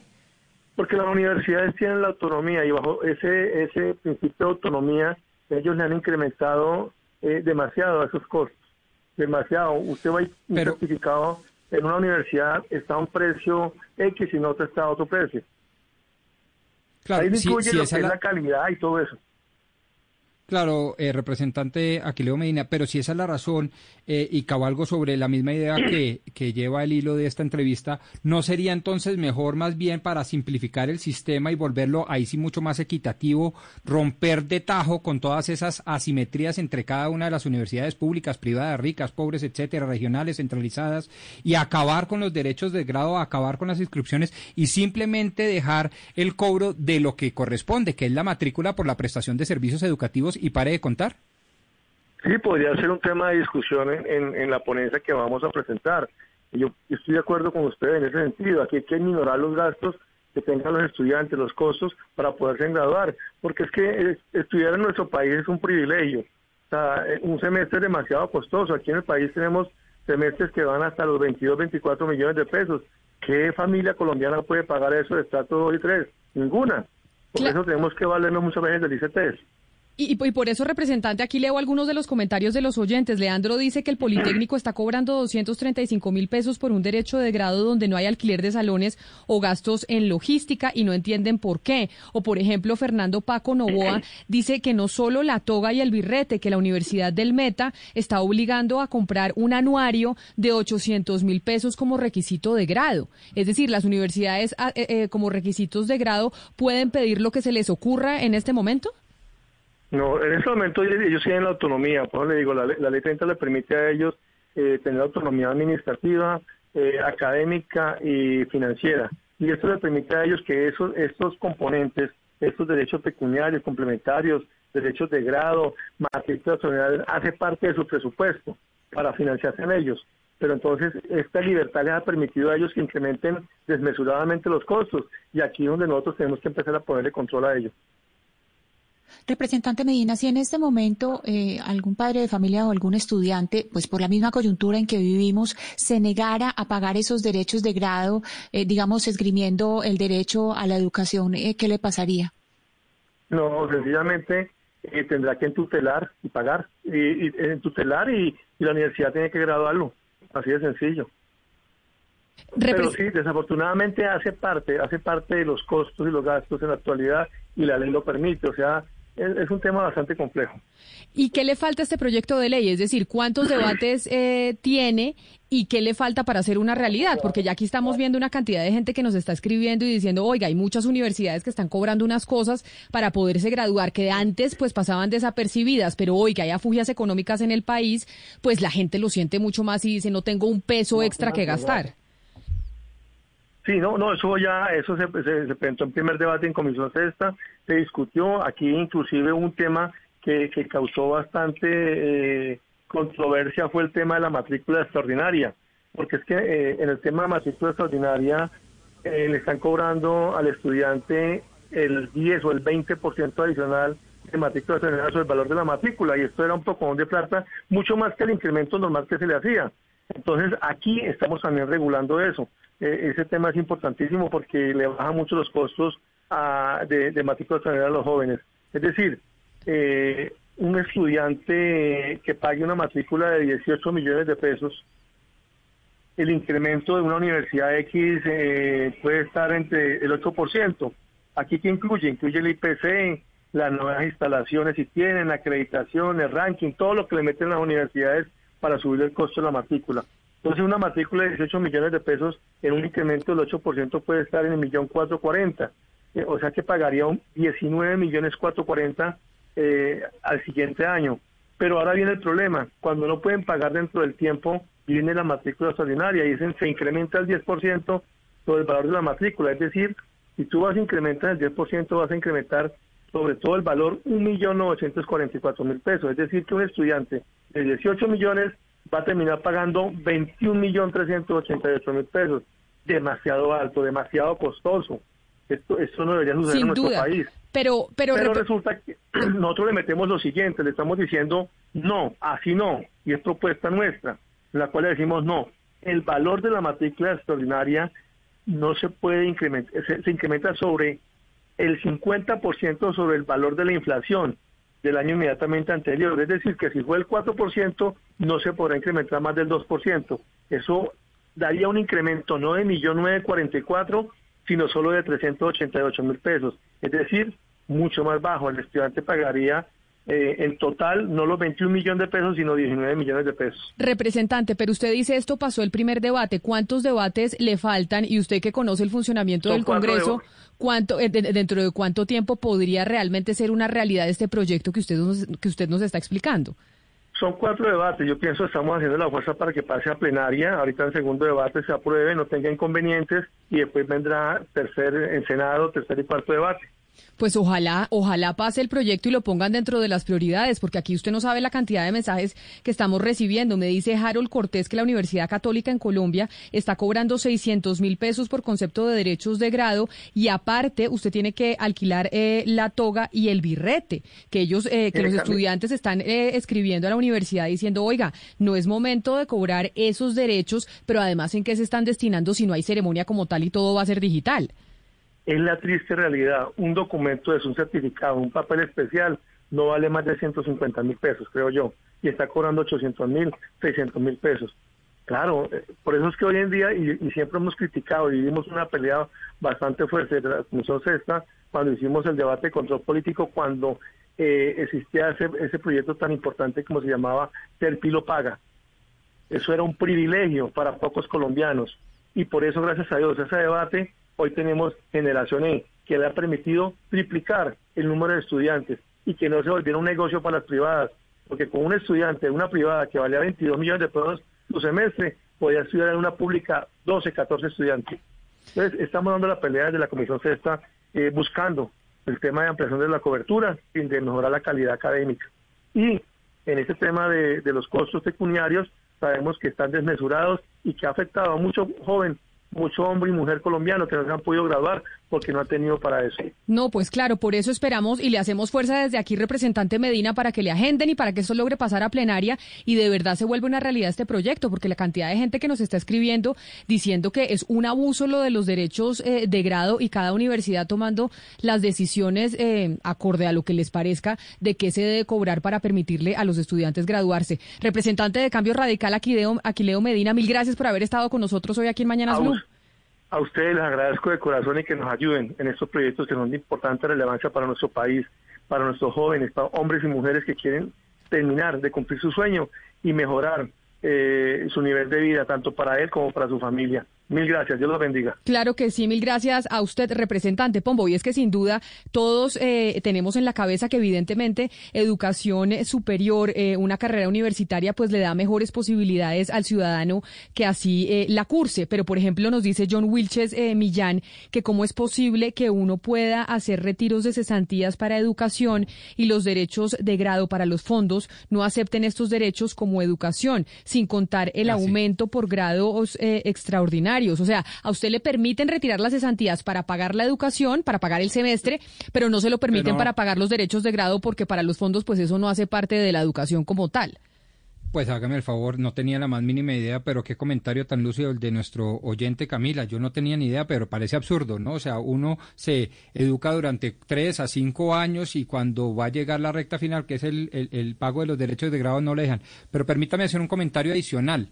Es que el tema es tan importante, pero sobre todo tan pertinente, porque el palo no está para cucharas en época de pandemia, que me parece muy extraño que Cambio Radical, que tiene tanta incidencia política en, la política nacional y en Casa de Nariño, pues no haya incluido eso dentro de la reglamentación propia de los estados de excepción. Es que acuérdese que en un estado de excepción el gobierno nacional se convierte en el legislativo, o sea, legisla a través de decretos legislativos y tienen fuerza de ley esos decretos y sale rápido en vez de esperarnos que los cuatro debates, que no sé qué, que plenaria, que no. A mí me parece que eso sería como lo más expedito, repito, dada la pertinencia del proyecto. Pero, pero además, Pombo, lo que vamos y lo que estamos viendo y lo que ya hemos examinado en este programa es que básicamente la deserción en la universidad es un tema muy preocupante. Estamos hablando de casi el 30% más allá de la crisis del coronavirus. Es decir, en este momento el, el encarecimiento de los estudios le está diciendo a las personas que ahora además van a ser más pobres que estudiar al final primero no vale la pena porque no hay enganche laboral y segundo cuesta y hay que endeudarse de una manera gigante para que ahora las universidades estén alegando que dentro de su autonomía universitaria ellos pueden darse el lujo de cobrar unos derechos de grado carísimos. Las mismas universidades tienen que replantearse este tema porque al final una persona endeudada va a graduar si no se puede graduar porque no tiene cómo pagar el derecho de grado es absurdo. Ya es el colmo de lo que está sucediendo con la universidad. Y es que, Valeria, nosotros empezamos a hablar de esto en esta emisora e inmediatamente todo el mundo empieza a hablar en redes o, por WhatsApp, le empiezan a decir a uno, en mi universidad, en mi universidad, en este momento, por ejemplo, Eliana Celis nos dice en la Universidad de Santo Tomás cobraron 620 mil pesos por un grado que fue por Zoom, que fue por una plataforma. Y aquí es donde se, ve verdaderamente, pues, o está la cumbre, o está en toda su cumbre, pues, esa verdad de lo que significa la educación como negocio. ¿Cómo no considerar, ni, ni siquiera en esta coyuntura, cómo no considerar considerar eh, la condición de los papás, que, de los padres de familia, de los estudiantes que se les, les cuesta tanto pagar estos, eh, estos costos. Y pues, y normalmente también uno diría, es exagerado el tipo de cobros que se están pasando a las familias por estos derechos de grado. Ana Cristina, mire, Camila se preguntaba por el futuro de esta iniciativa en el Congreso, en los tres debates que le faltan. Yo me temo que no va a tener un gran futuro. ¿Por qué? Porque aquí es cuando comienza a moverse el lobby universitario es que usted no se imagina lo que significa para las universidades estos ingresos. Por supuesto que yo estoy de acuerdo con que esta iniciativa debiera prosperar en beneficio de, los, de, los familia, de la familia, de los estudiantes y demás. Pero es que la figura de la autonomía universitaria es el gran paraguas que cubre todo, Camila. Mire, cubre desde el ingreso de la fuerza pública a las universidades, por ejemplo, que fue un buen un, un, un, logro, ¿no? Realmente la autonomía universitaria es un logro en la educación superior en Colombia, pero ocurre que se presta para este tipo de abusos. O sea, así como, como, ha permitido dar la autonomía, como lo dice su palabra, a las universidades, también se ha prestado para que este tipo de abusos ocurran. Yo sinceramente creo que en los debates que le faltan a la iniciativa, eh, las universidades comienzan a moverse y a ver de qué manera logran que este tipo de iniciativas no prosperen. Porque lo que sí es cierto es que en, tiempos de pandemia un estudiante no puede estar pagando 800 mil, 600 mil pesos por derecho de grado cuando realmente lo que no hay, lo que no hay es nada de, que tenga que ver con el grado, pues, o sea, el diploma y demás. Entonces me parece que debería, por lo menos, este tipo de iniciativas prosperar en el Congreso de la República, aunque me temo que no va a tener un gran futuro. Pero además que bajen las matrículas, Oscar, es que las familias colombianas no están en condición hoy de asumir unos costos tan altos por estudios universitarios. Lo que ha hecho incluso la Asociación de Universidades Colombianas, eh, ASCUN, es que entre el 20 y el 25% de los estudiantes van a dejar de, de continuar con sus carreras por la situación financiera. Es bastante crítica y entre los sacrificios que hacen las familias, pues están entre los primeros el de, el de la educación superior del, integrante o los integrantes de la familia que están cursando estos estudios. Pero eh, es que Hugo Mario, ojalá sí pase, pero ¿sabe por qué? Porque Ana Cristina, ¿usted se acuerda que en medio de la pandemia agendaron un debate o una cosa para el Día del Carriel? ¿Qué fue lo que, agendaron? Para que el Carriel como cosa importantísima para la nación. Entonces agendan lo del Carriel, pero no agendan el tema de las universidades y lo que tiene que favorecer a una cantidad de estudiantes que necesitan graduarse, además porque eso les va a permitir conseguir un trabajo mucho más fácil.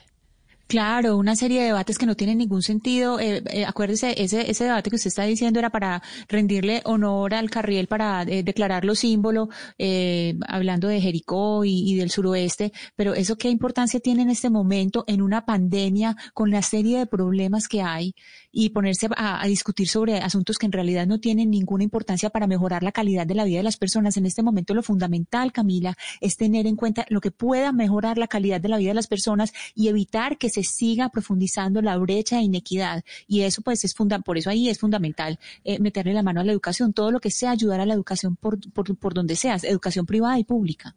Y aquí están escribiendo los oyentes, Camila, indignados, por supuesto, quedándose por ese tema de los derechos de grado que se cobran.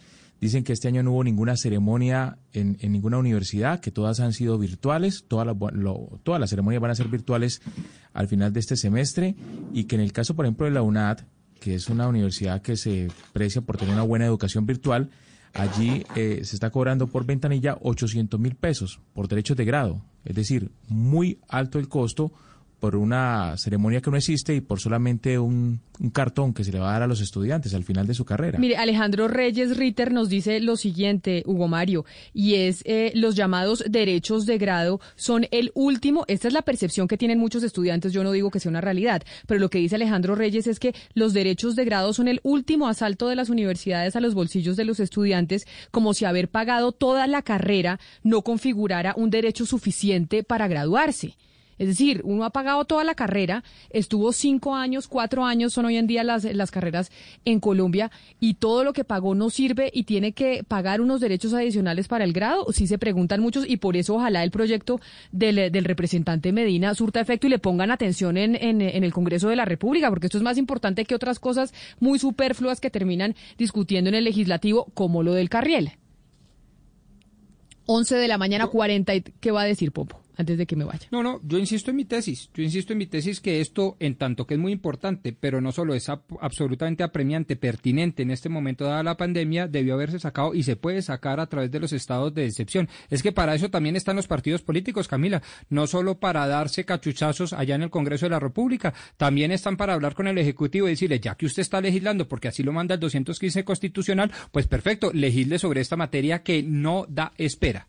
11 de la mañana, 43 minutos. Hacemos una pausa y ya regresamos porque nos vamos para los Estados Unidos que siguen protestando. Este fin de semana también las protestas fueron significativas en las principales ciudades de ese país. Colombia está al aire. El plan de Analía está en marcha. Quiere que Guillermo León Mejía pague por todo el mal que le hizo. ¿Detendrá su plan el amor? No más enredos, no más mentiras. Mira, yo no soy la persona que tú piensas que yo soy. La venganza de Analía. Lunes a viernes a las 8 y 30 de la noche. Tú nos ves. Caracol TV. Hoy en Blue Radio. Si somos lo que comemos, somos toda una delicia. Amigos de Blue Radio, les habla el chef Jorge Rausch y quiero invitarlos a Bla Bla Blue porque no hay nada que alimente más el alma que una buena conversación. Ya lo saben, los espero. La mesa está reservada para hoy a las 10 de la noche en Bla Bla Blue. Un abrazo. Bla Bla Blue, porque ahora te escuchamos en la radio. Blue Radio y bluradio.com. La nueva alternativa. Colombia está al aire. Teenage wedding and the old folks wished them well. You could see that Pierre did truly love the mademoiselle. And now the young Bueno, Camila, lunes de clásicos y nos vamos con eh, parte del soundtrack de Pulp Fiction, eh, una canción eh, original del señor Chuck Berry, que sin duda alguna nos lleva a esa escena en donde vemos a John Travolta bailando con Uma Thurman. Esta canción se titula You Never Can Tell y es tal vez de esas imágenes, de esas escenas que han quedado marcadas en la historia del cine. Una película obviamente original del señor Quentin Tarantino.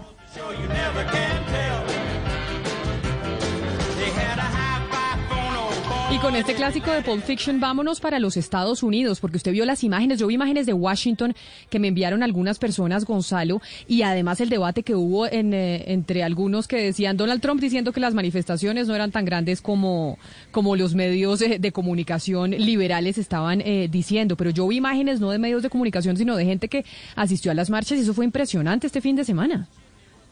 Yo creo que las eh, protestas de este fin de semana, pacíficas por demás, porque hay que recalcarlo, superaron con creces lo que pudimos ver la semana pasada entre miércoles y viernes. Eh, se vieron muchas personas en la calle, sobre todo en Washington, Camila. Tanto es así que eh, el presidente Donald Trump anunció el retiro de los militares de la capital estadounidense. No solo se vieron protestas pacíficas, marchas en los Estados Unidos, sino también en gran parte de Europa en contra de lo que estaba sucediendo en la nación norteamericana pero eh, y además, eh, y además, Gonzalo, permítame lo interrumpo, ya que usted habla que no solo en Estados Unidos, sino también en, en Europa. Yo vi imágenes de Bruselas en donde estaban saqueando eh, tiendas y demás, pero algo que me sorprendió mucho, Valeria, fue lo, las imágenes que vimos de México y del barrio Polanco en el Distrito Federal, en donde se rompieron porterías, vidrios y además se hicieron grafitis haciendo alusión a Antifa, a este movimiento que además el, el presidente Donald Trump los culpaba de todos los desmanes que se vivieron en Estados Unidos, que fue lo que pasó en México, porque a mí me pareció muy extraño.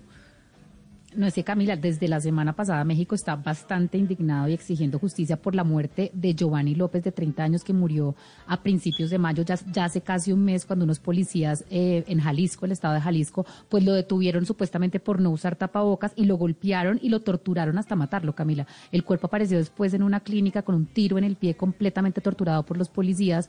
El, digamos, el, como el alcalde eh, del, del pueblo donde, donde esto ocurrió, fue a donde la familia tratar de comprarles el video de cuando lo torturan, le ofreció casi 9 mil dólares a la familia para esconder el video. Eh, ellos al final finalmente dijeron que no, lo hicieron público la semana pasada, casi un mes después, y México está completamente indignado. Protestas en Guadalajara acabaron con Polanco en la Ciudad de México, personas muy indignadas exigiendo justicia, pero de una manera, hay que decirlo, pues violenta, atracando comercios, etcétera. Se vio un poco lo de Estados Unidos. También una ola de indignación pacífica en México, Camila, pero el país está convulsionado por este episodio. Hay que decir, Camila, que como usted lo mencionaba hace cuestión de minutos, nos vamos a trasladar exactamente a Minneapolis. El día de mañana allí se va a celebrar el entierro de George Floyd. El día de hoy el cuerpo de George Floyd estará eh, en la ciudad de Houston para honrar a través de un funeral eh, lo que ha ocurrido. Eh, ahí va a estar el candidato presidencial por el Partido Demócrata, Joe Biden. Pero hay que hablar eh, precisamente con alguien que ha estado dentro de la comunidad de Minneapolis, alguien que trabaja de la mano ahí del tú a tú con esa comunidad afroamericana y ella es la reverenda Gia Star Brown. Hay que recordar, Camila, que es muy popular en los Estados Unidos, eh, o son muy populares las iglesias eh, gospel, las iglesias de la comunidad afroamericana y por eso quisimos llamarla a ella, porque no solo ha hablado de lo que ocurrió con el asesinato de George Floyd, sino también ha hablado de la cobertura mediática que ha tenido esta, esta muerte o este asesinato. Reverenda Gia Star Brown, gracias por atendernos a esta hora desde Minneapolis. Oh, thank you for having me.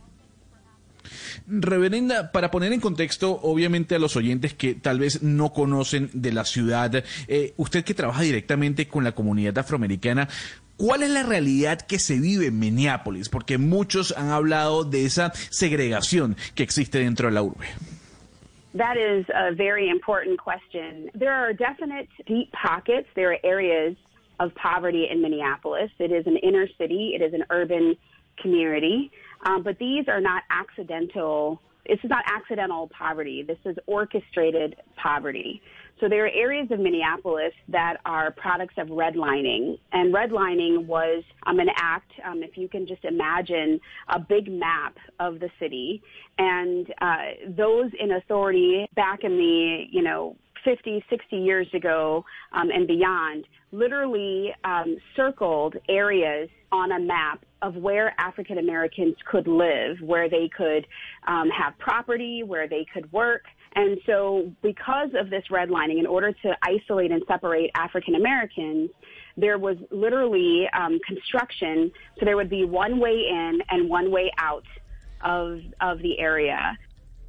Gonzalo, pues eh, lo que le cuenta, lo que nos cuenta la reverenda Brown es que en Minneapolis hay áreas de mucha pobreza, pero dice ella, no es una pobreza accidental, sino es una, fue una pobreza orquestada. Nos cuenta que hubo unos decretos, unos planes urbanos hace 50, 60 años que construyeron las autoridades de la ciudad. Lo que hicieron Gonzalo fue trazar unas líneas rojas en el mapa de la ciudad donde delimitaron y suscribieron unas zonas específicas donde los afroamericanos tenían que vivir Allí era donde podían tener propiedad y podían trabajar y por esa política de aislarlos a ellos, de aislar a la población afroamericana, pues se creó toda una construcción en la que solamente había una entrada y una misma salida a esa área. Sí, eh, yéndonos a la historia de Minneapolis, ¿no? Una segregación por completo de la comunidad afroamericana. Pero, eh, Reverenda Brown, me imagino que, que eso que usted nos plantea como histórico ha ido cambiando luego de 50 años. ¿Cuál es la realidad en este momento? Even though we are now 50, 60 years later from those events, um, the residue of that activity, of that action, it still remains. And there are a lot of efforts to expand opportunities, to um, ensure that there are there's public transportation throughout the city, that there's equitable housing. There are a lot of initiatives to battle the gentrification that is now beginning to, to happen in certain parts of Minneapolis. Gentrification is, um, in my words, kind of the raising of the prices and the costs of housing beyond the reach of its current residents so that the population will will shift Gonzalo, pues a pesar de eso, dice la reverenda Brown, eh, de lo que ocurrió hace 60 años después de esa política de segregación urbana, pues las consecuencias, los residuos de todo eso hoy los están viviendo.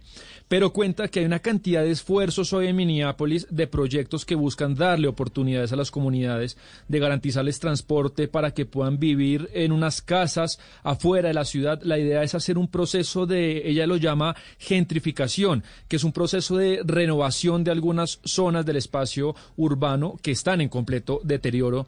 Este proceso se está viviendo, Gonzalo, en distintas zonas de Minneapolis y es el resultado de, la, de lo ocurrido, dice ella, con que haya justicia porque realmente ha pasado muchas veces antes. Le pregunto a usted como reverenda, ¿usted cree que la sociedad en Estados Unidos debe perdonar al asesino de George Floyd? ¿Por qué piensa usted de pronto que el perdón puede ser importante en una sociedad tan fracturada como la estadounidense hoy en día? You know, um, Courtney Ross is um, was uh, George Floyd's girlfriend, and she gave a um, she gave an interview, and she asked the community to forgive these officers. She said um, that he stood up for people, that he was there for people when they were down, that he loved people who were thrown away. Um, and she said that she knows the community is hurting like she is, and she hopes that they would respond in a way that would honor George Floyd. Pues antes de, la traducción, Sebastián, permítame despedir a la reverenda Gia Star Brown, quien además se despide con un mensaje muy bonito de que hay que perdonar. Reverenda Gia Star Brown, mil gracias por haber estado con nosotros y habernos hablado desde Minneapolis, el epicentro precisamente de estas eh, manifestaciones donde se pide que las vidas de los afroamericanos valgan exactamente lo mismo que la del resto de los ciudadanos. Feliz resto de día para usted. Amen. Thank you. ¿Qué nos dijo la reverenda a la pregunta de Valeria sobre el perdón, que es muy importante al final en medio de un eh, mundo tan polarizado? Sí, Camila y Valeria. Ella nos cuenta una anécdota, eh, pongan atención, sobre la novia de George Floyd que se llama Courtney Ross. Y esta señora Courtney Ross dio una entrevista hace poco en la que le pidió a la comunidad afroamericana que perdonaran a los oficiales que asesinaron a Floyd y dijo, eh, su novio George Floyd pues amaba a su gente, estaba ahí para ellos, siempre amó a aquellos que fueron rechazados y también dijo que pues ella conocía bien a su comunidad, a su gente y lo que esperaba es que la comunidad pues actuase de una manera en la que se pudiera honrar la memoria de George Floyd. Pues gracias a la reverenda y además, eh, Gonzalo, yo una de las preocupaciones que uno tiene en medio de las protestas y las manifestaciones que fueron pacíficas este fin de semana es, eh, bueno, el coronavirus, porque es que la cantidad de gente que estaba saliendo, y de hecho ya dijeron los alcaldes eh, de Nueva York y de Washington que por favor toda la gente que fue a las protestas, pues que vayan y se hagan la prueba, que se hagan, la prueba y van a empezar a, hacer pruebas eh, gratuitas en las estaciones de metro, por ejemplo, en esas dos ciudades, porque toca ver qué pasa después en 15 días o en menos de 15 días, porque allá las pruebas son más rápidas eh, con esta, con esta eh, aglomeración de gente y el coronavirus. Y no obstante, el señor Cuomo, el alcalde de Nueva York, ha dicho que Nueva York abre hoy, sí o sí. Así que Nueva York entra en la primera fase en donde ya se pueden ver más de 400 mil personas en las calles eh, ligadas al comercio, a las industrias. Habrá que esperar, como siempre ha dicho el alcalde Camila de la ciudad que nunca duerme, eh, la respuesta o cómo se ha comportado el coronavirus luego de 14 días esto tomando en cuenta el proceso de incubación. Pero ¿el abre Nueva York sí o sí restaurantes, bares y demás o solo comercio? ¿O Nueva York cómo va a abrir en Comercios, comercios e industrias, Camila, obviamente con lineamientos de, sanidad, pero por los momentos, comercios de retail, eh, llámese tiendas, eh, llámese librerías, eh, llámese discotiendas si aún existen, y todo lo que tiene que ver con el proceso de industria. Al igual también se va a aperturar ya por completo 24 horas el metro de Nueva York. Son las 12 del día en punto y es momento de las noticias, de las noticias del mediodía, pero después eh, de las 12 y cuarto ya saben que venimos con nuestro tema del día y hoy vamos a hablar de un debate que se está llevando a cabo en el Congreso de la República y tiene que ver con la cadena perpetua para violadores eh, de niños y asesinos de niños.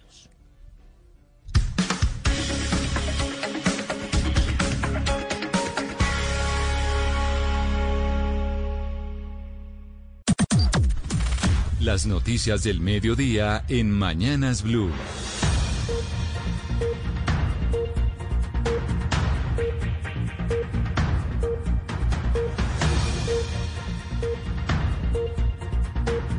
Son las 12 del día en punto y es momento de las noticias. Y la noticia política en el país se conoció el viernes con la decisión de la Fiscalía de involucrar a Aníbal Gaviria, gobernador eh, de Antioquia, en eh, todo un proceso de investigación sobre un eh, contrato que se hizo en su primera administración.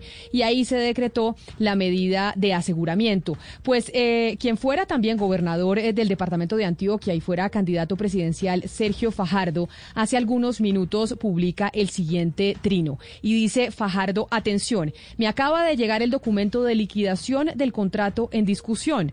La liquidación unilateral se hizo el 20 de diciembre del 2011, antes de mi posesión como gobernador.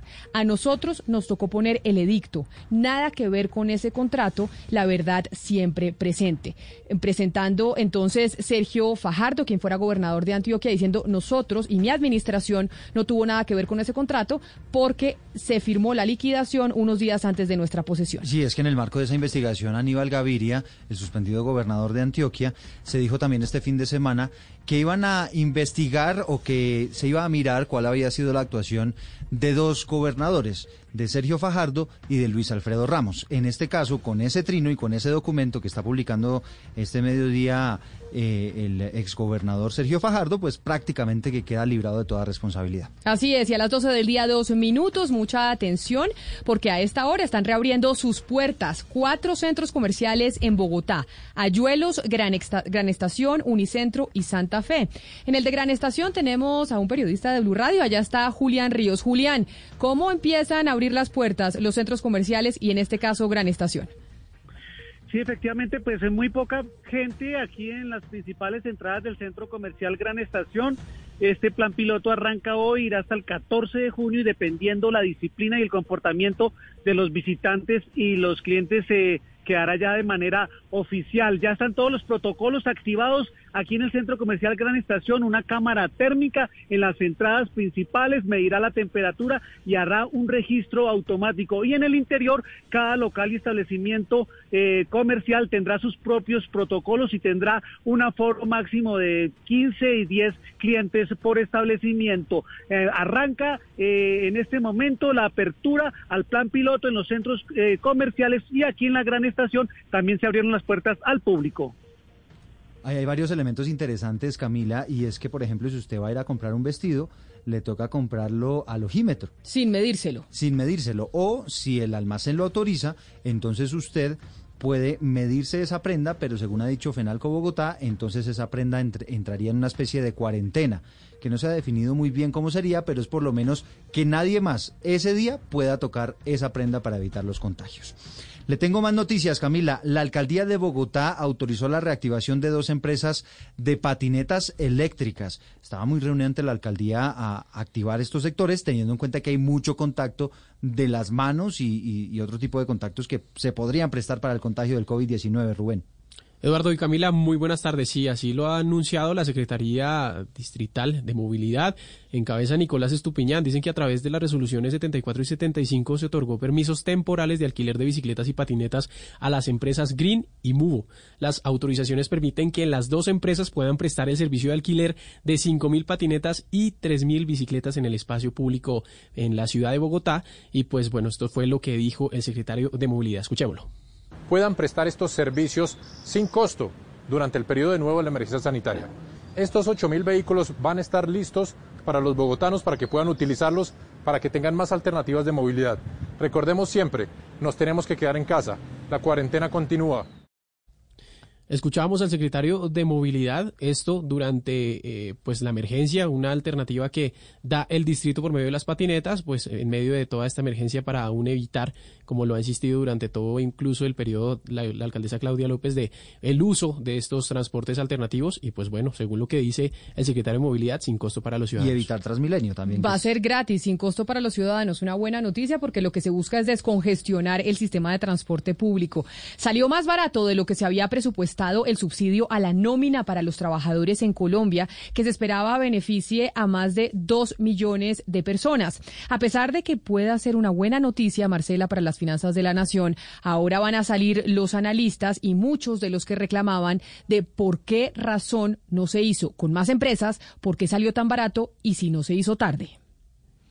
Pues eh, mire, Camila, de acuerdo con la unidad de gestión de parafiscales, que ya terminó el análisis de todas las solicitudes de mayo, se van a otorgar subsidios a 91.776 empresas que están asociadas a 2.261.044 empleados. Esto va a costar 800 mil millones de pesos y como usted lo mencionaba en la introducción, esto es un poco menos de la mitad de lo que el gobierno pensaba que iba a costar este programa. Cuando lo anunciaron, el ministro de Hacienda, Alberto Carrasco, dijo que el país estaba dispuesto a gastarse 6 billones de pesos, incluyendo los tres meses que se pensaba iba a durar este programa.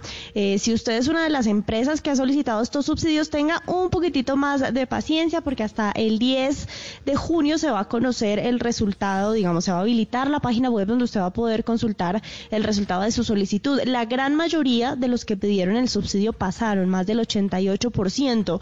Eh, sin embargo, pues como le menciono, hay menos solicitudes de las que el gobierno estimó cuando lanzó el programa. Bueno, y la paciencia, aunque algunas empresas ya empezaron a recibir también algunos mensajes de texto, correos electrónicos, donde les notifican que son beneficiarios de este subsidio a la, a la nómina. Hay una enorme congestión esta mañana y este mediodía en el punto fronterizo entre Colombia y Venezuela en Cúcuta. Todo esto por cuenta de la decisión que tomó el fin de semana Nicolás Maduro de limitar el ingreso de los venezolanos a su país. Lo último, Paola Tarazona. El embudo migratorio se mantiene durante ya más de ocho días en la zona de frontera y cercanías al puente internacional Simón Bolívar. Las decisiones anunciadas por el gobierno venezolano de restringir a solo tres días y 300 personas diarias el paso para Venezuela hace que se convierta en una situación más compleja. María, tenemos ya seis días aquí haciendo la cola. Seis días. Y bueno, aquí estamos esperando a pasar para allá para Venezuela. Los venezolanos le piden a su gobierno permitirle la entrada a su país, pues aseguran que están pasando serias dificultades y es inhumano lo que les están haciendo. Y a las 12 del día, 7 minutos, hay noticias con la policía porque compró un analizador de redes sociales. Este aparato costó 300 millones de pesos y lo complejo es que aún no se sabe a ciencia cierta si el uso de la máquina es legal, porque sirve para conseguir información de la gente utilizando las huellas que van dejando con el uso de Internet. Algunas fuentes de la institución intentaron explicar para qué se está utilizando este aparatico de redes sociales, Damián Landines. Así es, compañeros, pues es un analizador muy avanzado conocido como Dark Trace y tiene el alcance de detectar conectividad inusual en la red, dirección IP, el tipo del dispositivo, el nombre y hasta el seguimiento detallado del mismo, entre otras funciones. Como tal, fue adquirido por la Oficina de Telemática de la Policía y la herramienta como tal, el objetivo es controlar y asegurar información propia de la institución, según nos han informado algunas fuentes. Sin embargo, en las redes sociales ha venido rondando una versión de que el analizador de comportamiento en la web es ilegal debido a que este tipo de interceptaciones solo pueden ser ordenadas por un juez y que eso como tal no lo establece el contrato de adquisición del aparato por 300 millones de pesos. El Dark Trace tiene la capacidad de detectar ataques y amenazas internas en la institución a través de las redes sociales y de dispositivos, es lo que nos han informado desde la Policía Nacional. 12 del día, 9 minutos, gracias Damián. Y sigue la indisciplina social. Este fin de semana, Camila, cogieron como a 100 personas metidos en el río Guatapurí, en Valledupar, desenguayabando. También cogieron decenas de fiestas clandestinas en la ciudad de Cali, cogieron una chiquiteca aquí en Bogotá y en Villavicencio la policía sorprendió a 10 parejitas que estaban en un motel de la ciudad. Carlos Andrés Pérez. El confinamiento ha puesto a prueba el amor y la paciencia de miles de hogares colombianos, pero este fin de semana en Villavicencio 20 personas no aguantaron el deseo y fueron sorprendidos en un motel de la ciudad. Estas parejas fueron sancionadas mientras que el lugar fue sellado por violar la medida sanitaria, así lo confirmó el radio el coronel Luis Quintero, comandante de la Policía Metropolitana. Estas 20 personas se les realizó comparendo. El propietario de este establecimiento se le aplicó la medida por parte del comandante de estación de cierre temporal de este establecimiento público, considerando que estaba funcionando de manera anómala. Uno de los sorprendidos fue capturado porque en su contra tenía una orden judicial vigente por inasistencia alimentaria.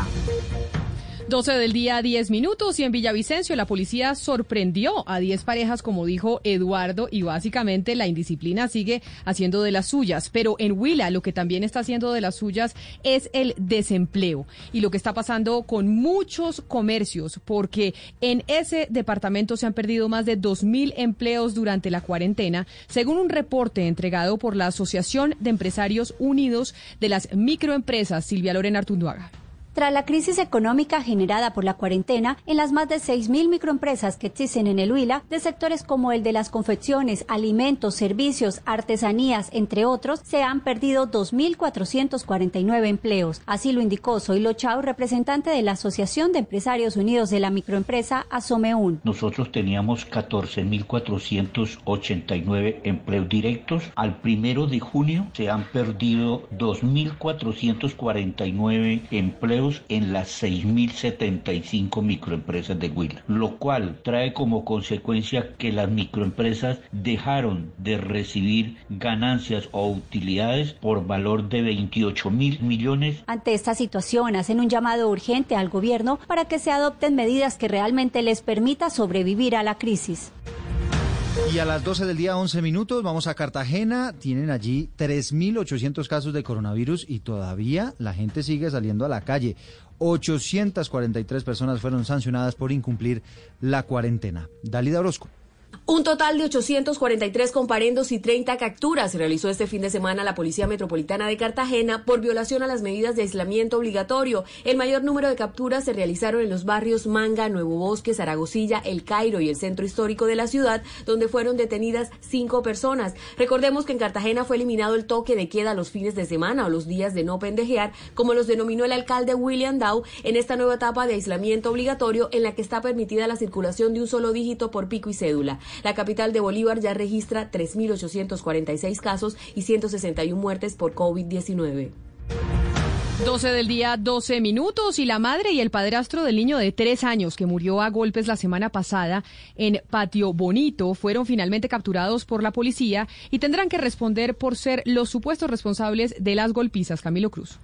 Y las labores de investigación de la policía llevaron a dar con el testimonio de una familiar del niño quien le manifestó a las autoridades que el pequeño habría sido víctima de constantes maltratos al interior del hogar donde residía con su madre y su padrastro. El coronel William Arias, comandante de la policía de Kennedy. Ellos eh, residían en una casa donde habitan más aproximadamente 20 familias. Algunos de ellos, inclusive una familiar de, de la señora manifestaba que el niño era objeto de maltrato físico y que no estaba de acuerdo con, esta, con el comportamiento de, su familiar. Por eso ella hizo parte de, esas versiones que sirvieron para justificar la, presentación de ante eh, la Fiscalía General de la Nación. Las autoridades informaron que el pasado fin de semana fue legalizada ante un juez de control de garantías la captura de esta pareja. Están a la espera que se realice otra audiencia en donde le imputarían el delito de homicidio y en donde además se dictaría una medida de aseguramiento. La noticia internacional. Y la noticia internacional tiene que ver con las encuestas que se acaban de publicar en los Estados Unidos de sobre la intención de voto para las elecciones presidenciales en ese país. Según el Marist Institute for Public Opinion, el señor Joe Biden estaría por encima del presidente Donald Trump. La diferencia sería de 7.1%, mientras que una encuesta realizada por CNN muestra que la favorabilidad del presidente Donald Trump ha caído al 32%. La noticia deportiva. La noticia deportiva viene desde México porque el Toluca, equipo de la primera edición de la Liga MX, ha confirmado siete positivos, todos asintomáticos luego de 70 pruebas que le realizaron a todos los que tienen que ver con el primer equipo. Ya hemos hablado con el colombiano Felipe Pardo, que hace parte de la plantilla de los Diablos Rojos, no es positivo, se encuentra en eh, buenas condiciones el jugador colombiano. Otros equipos mexicanos donde ha dado positivo y hay jugadores eh, de selección nacional son Monterrey y León. Por el momento no conocemos si alguno de los futbolistas colombianos hace parte de ese grupo positivo. 12 del día, 14 minutos. Ya vamos eh, a regresar precisamente con el tema del día, que hoy tiene que ver con la cadena perpetua que se discute en el Congreso de la República.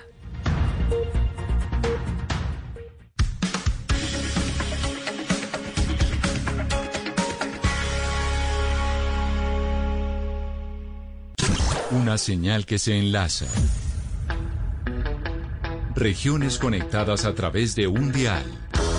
A partir de este momento, Oscar Montes, Ana Cristina Restrepo, Hugo Mario Palomar, Valeria Santos, Gonzalo Lázari, Rodrigo Pombo y Camila Zuluaga analizan y debaten el tema del día. El tema del día. Colombia está al aire.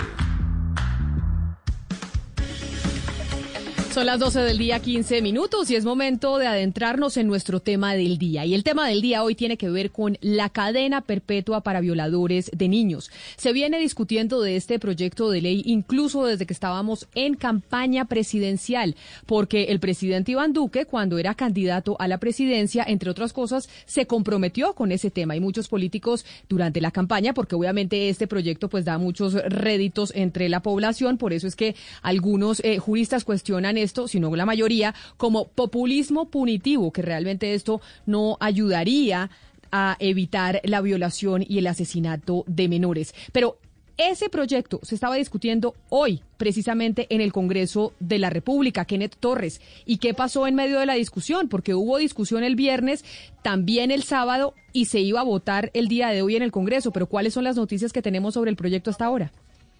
Hola Camila, muy buenas tardes. Pues déjeme decirle que la sesión pues, estaba planeada para el día de hoy, ya en su séptimo debate de este proyecto de ley, se vio interrumpido a raíz de una recusación que llegó contra los 22 senadores de la Comisión Primera de, eh, del Senado, de esta, de esta corporación, a través de una persona que se llama, eh, esta persona se llama Esteban Alexander Salazar Giraldo, argumentando que habrían intereses políticos de todos los representantes, de todos los senadores, en este caso, por este proyecto de ley, eh, a, lo que pues se presentó un gran debate de parte de varios senadores argumentando que esta decisión debería ser rechazada y continuar el debate. Sin embargo, pues eh, personas como el senador eh, Roy Barreras, al igual que el senador Gustavo Petro, se oponían a esta decisión y apelaron y nuevamente pues se aplazó esta decisión para eh, que sea llevada a la Comisión de Ética y defina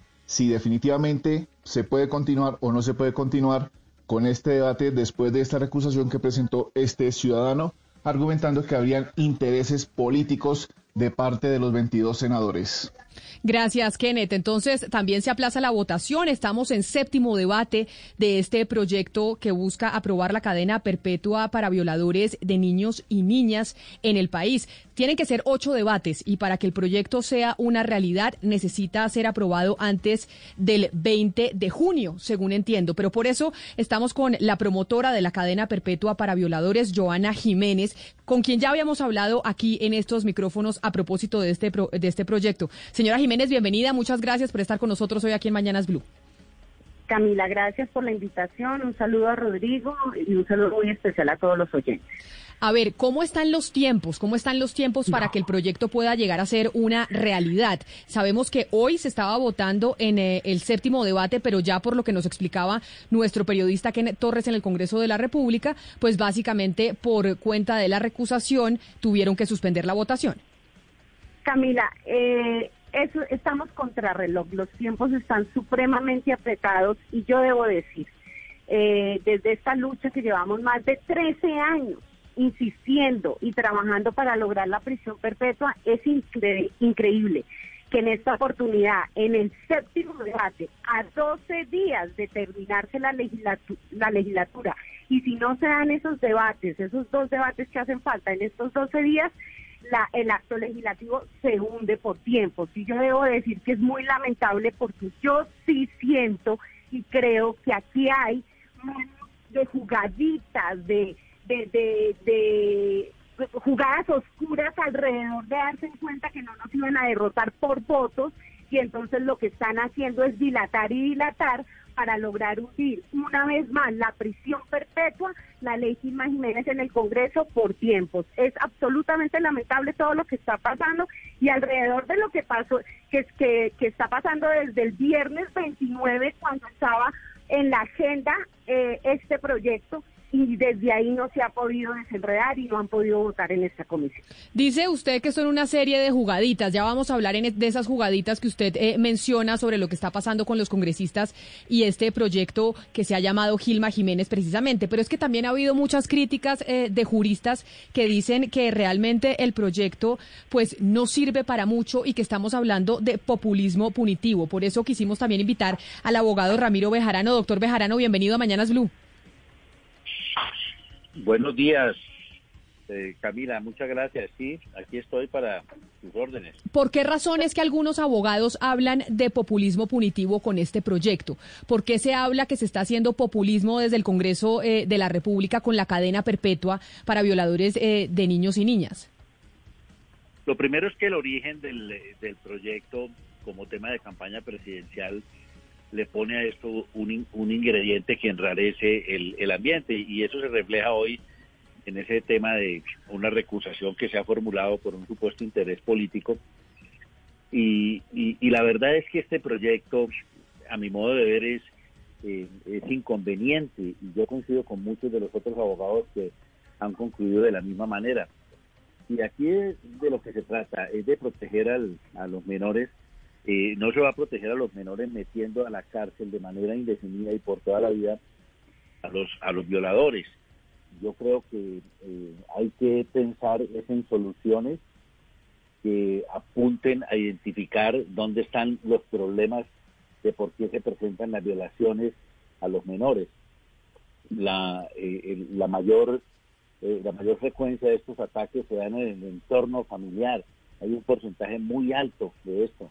Pero, Doctor Bejarano, lo, voy a interrumpir antes porque en eso nos vamos a adentrar en cuáles serían entonces las políticas que se deberían implementar para reducir la violación de menores en, en nuestro país. Pero usted dice, aquí hay algo muy raro y, se, y, tiene un tufo político porque precisamente esto se promovió durante la campaña presidencial. Y entiendo que eso es eh, lo que reclama también Joana Jiménez, que dice, oiga, no se entiende cómo los políticos en campaña, eh, Joana, sí estaban diciendo, vamos a aprobar eh, la cadena perpetua porque eso les da votos y a la hora realmente de estar en el Congreso de la República, pues cambian de parecer.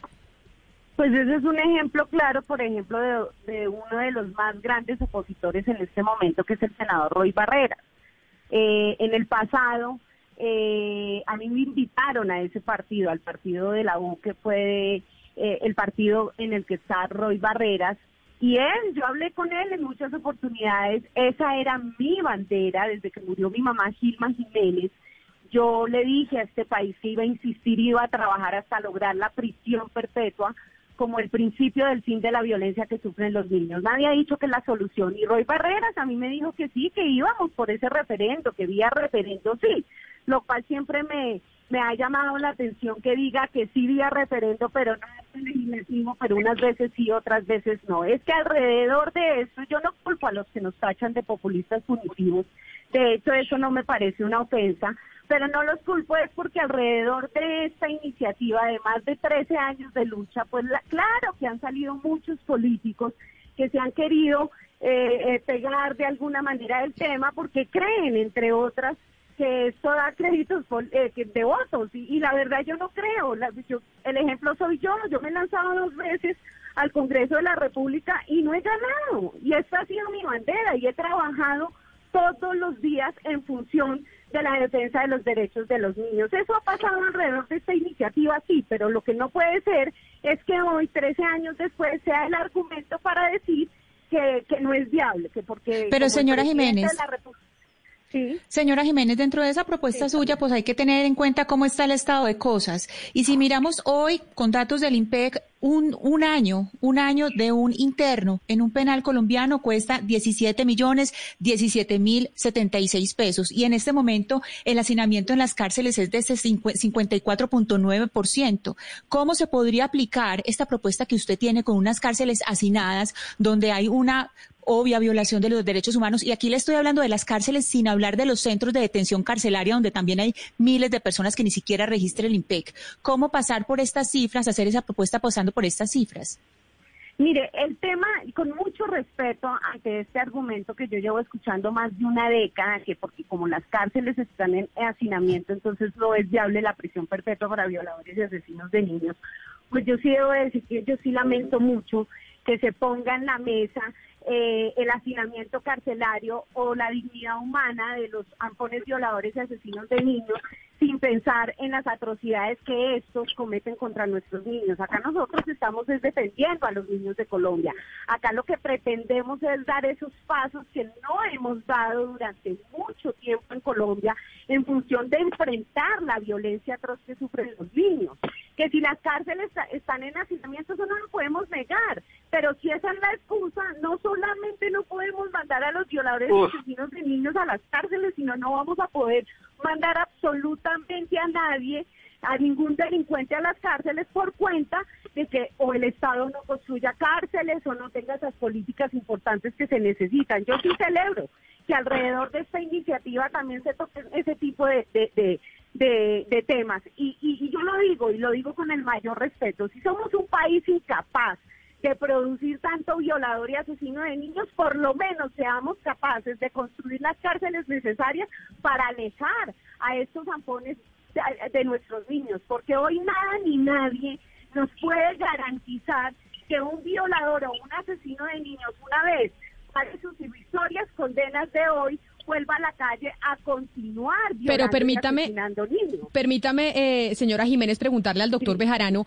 si hoy un, eh, porque, porque esa es una de las cosas que queda en el imaginario de la gente, que hoy en día un violador de niños tiene una pena irrisoria. ¿Cuáles son las penas hoy, doctor Bejarano, para los eh, violadores y asesinos de niños? Y si esas penas eh, son descontables o no, como pasa en otros, en otros delitos. Porque este es uno de los argumentos que se presentan. Se habla de irrisorias penas eh, y condenas para los violadores de niños. ¿Eso es así? ¿En Colombia tenemos penas irrisorias para los violadores de menores?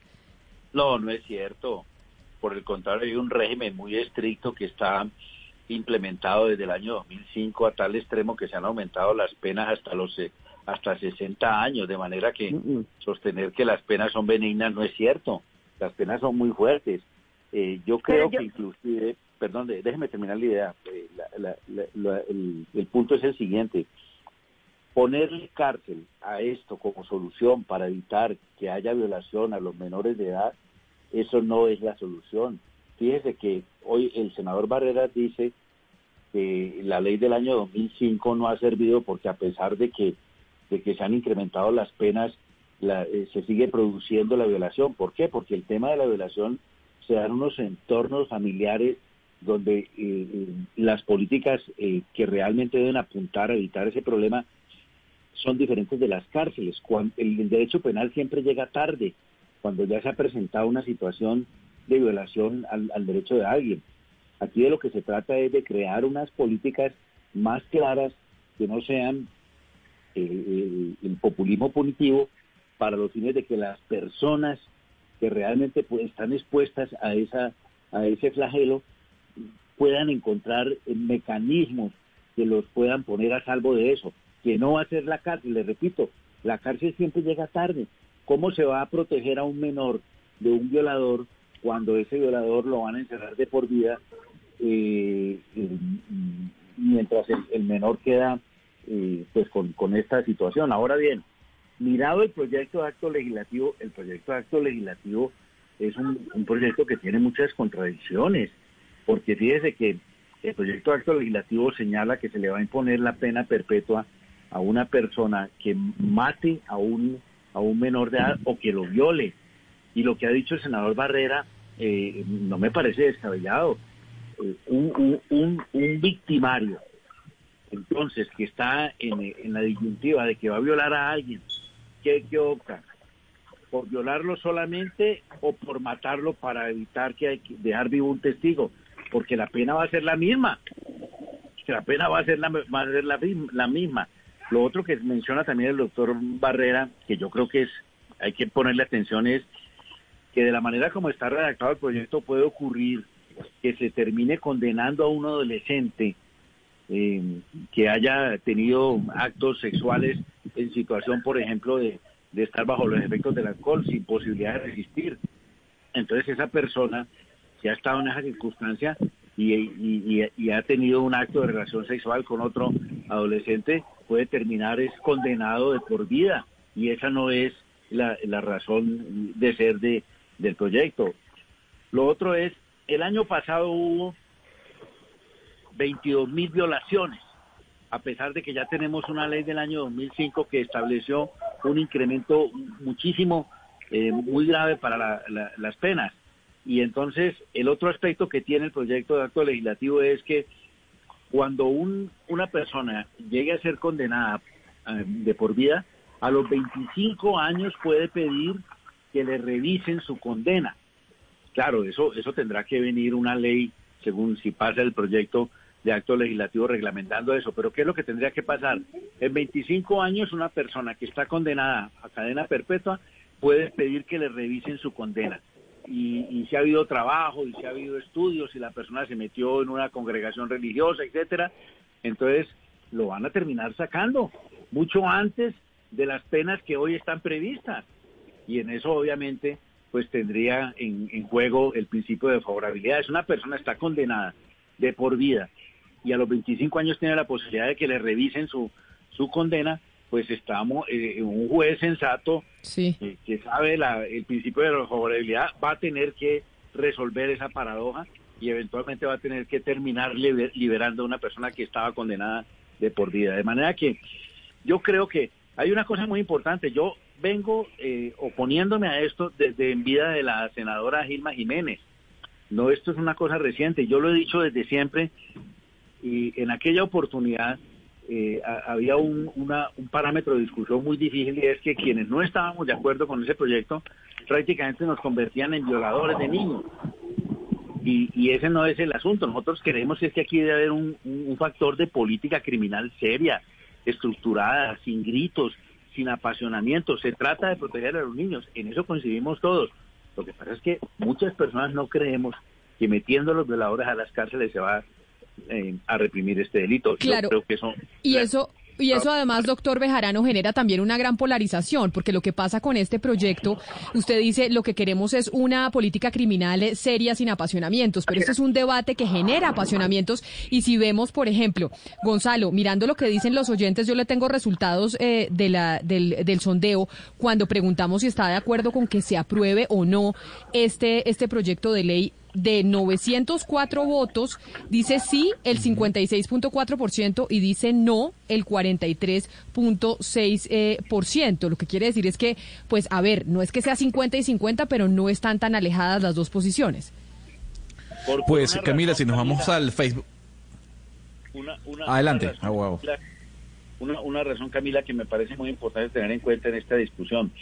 Cuando uno se aproxima a esta, a esta discusión sin tener eh, parámetros académicos o conceptuales que le permitan comprender el problema sin el apasionamiento del tema de los niños, eh, termina, termina presentándose esa polarización.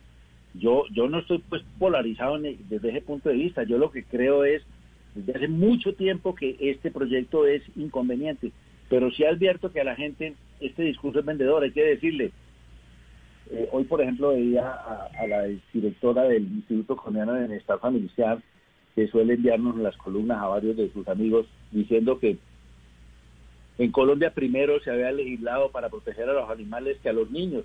Y ese es un discurso que obviamente es, es, pero no es cierto. La Constitución del 91 lo primero que hizo fue proteger a los niños, de manera que la legislación nuestra sí es protectora de los niños, primero que los animales. Pero el discurso de decir que a los niños hay que protegerlos, que hay una cantidad de violadores que están al acecho para mm, violarlos, eso cuando no se tienen los parámetros de lo que es la política criminal, entonces profesor, claro. Profesor, una, una, corrección ahí por el buen nombre, además de la exdirectora del ICBF, Cristina Plazas, a la que hace alusión el doctor Bejarano, eh, porque yo también soy receptor de esas columnas. No, no, se refería a un caso histórico, profesor, de los Estados Unidos de Norteamérica en el siglo XIX, en donde un, maltra un niño maltratado por unos padres adoptivos tuvo que acudir mm. a una legislación de protección de animales porque en aquella época no había protección de niños. Y entonces simplemente utiliza esa introducción para mirar la importancia de ubicar a los niños en el nivel ético del escenario político, más allá que, pues obviamente, en Colombia se haya regulado primero la legislación de niños frente a animales. Con una, con una advertencia que yo no he denigrado de la doctora eh, eh, directora de Bienestar Familiar, la doctora Cristina Plaza. He dado una opinión sobre una opinión de ella que no es obviamente denigrar. Camila. Pero mire, señor, señora Jiménez, yo quiero preguntarle sobre lo que nos decía el abogado Bejarano hace, hace, un, hace un momento, y es que eh, justamente quiero entender hasta qué punto esta iniciativa en realidad es efectiva en la protección de los menores, porque uno mira la ley y si bien las penas eh, son de 12 a 20 años, cuando uno mira los agravantes, en realidad sí suman 60, y cuando uno ha visto las últimas condenas a abuso sexual contra menores y acceso carnal violento con menores de edad, las penas suman 60 años. 60 años son una cadena perpetua. ¿Por qué ir en contra de todo el orden ordenamiento jurídico y hacerle un daño al mismo sistema que prohíbe la cadena perpetua cuando ya las penas en la práctica son una cadena perpetua. Ese punto era precisamente por el cual quería interrumpir al doctor Bejarano, porque él dice que no es cierto que hoy sean las penas irrisorias como yo las llamo y que ya existe una condena de 60 años de prisión para quienes violan o asesinan niños. Pues yo le debo decir al doctor Bejarano, y hablando en honor a la verdad a todos los colombianos, que quien no está diciendo la verdad es él, porque no es cierto que a un violador o a un asesino de niños lo puedan condenar en Colombia a 60 años de prisión. Usted lo acaba de anotar, es que la violación de niños en nuestro ordenamiento jurídico no se puede castigar con más de 20 años de prisión, o el asesinato de niños no se puede castigar con más de 40 años de prisión. No, pero, pero señora Jiménez, hay que hay que sumarle los agravantes, no, porque es que no puede coger y leer el Código Penal así. si usted le, si usted le suma los agravantes, le da 60 años, le dan los 60 años. Usted lo ha dicho, pero si no tiene agravantes, pues no le va a dar. Y nosotros consideramos que, por ejemplo, el acceso carnal violento contra un niño que para mí es el delito más atroz que existe en la humanidad, debe ser castigado de una manera ejemplarizante, con la máxima condena. Y en este caso nosotros creemos que la prisión perpetua es la que puede lograr no solamente la verdadera justicia para nuestros niños, sino lo único que podría garantizar que este ampón que violó a un niño no salga alguna vez nuevamente libre y vuelva a violar a otro niño o al mismo niño si es que no lo asesinó. En ese sentido es que va la ley Gilma Jiménez. Nosotros consideramos que quien se meta con lo más sagrado, como son nuestros niños, quienes tienen derechos prevalentes según nuestra constitución, por supuesto tienen que tener las penas más ejemplarizantes y sin duda tiene que ser la prisión perpetua. Entiendo que más allá, doctora Jiménez, de un debate, a mi juicio, de segundo o tercer nivel sobre el nivel efectivo del número de años de estos criminales en la cárcel, lo que ustedes están tratando es de construir una ética pública en torno, en función a lo más prístino, lo más importante que son los niños y su integridad física, mental y emocional. Y por eso es que usted habla de ejemplarizante. Eso es lo que ustedes en últimas estarían buscando con que se cambie la constitución y se permita la cadena perpetua para este tipo de criminales más allá del el efecto directo de la condena eh. frente a X o Y personaje?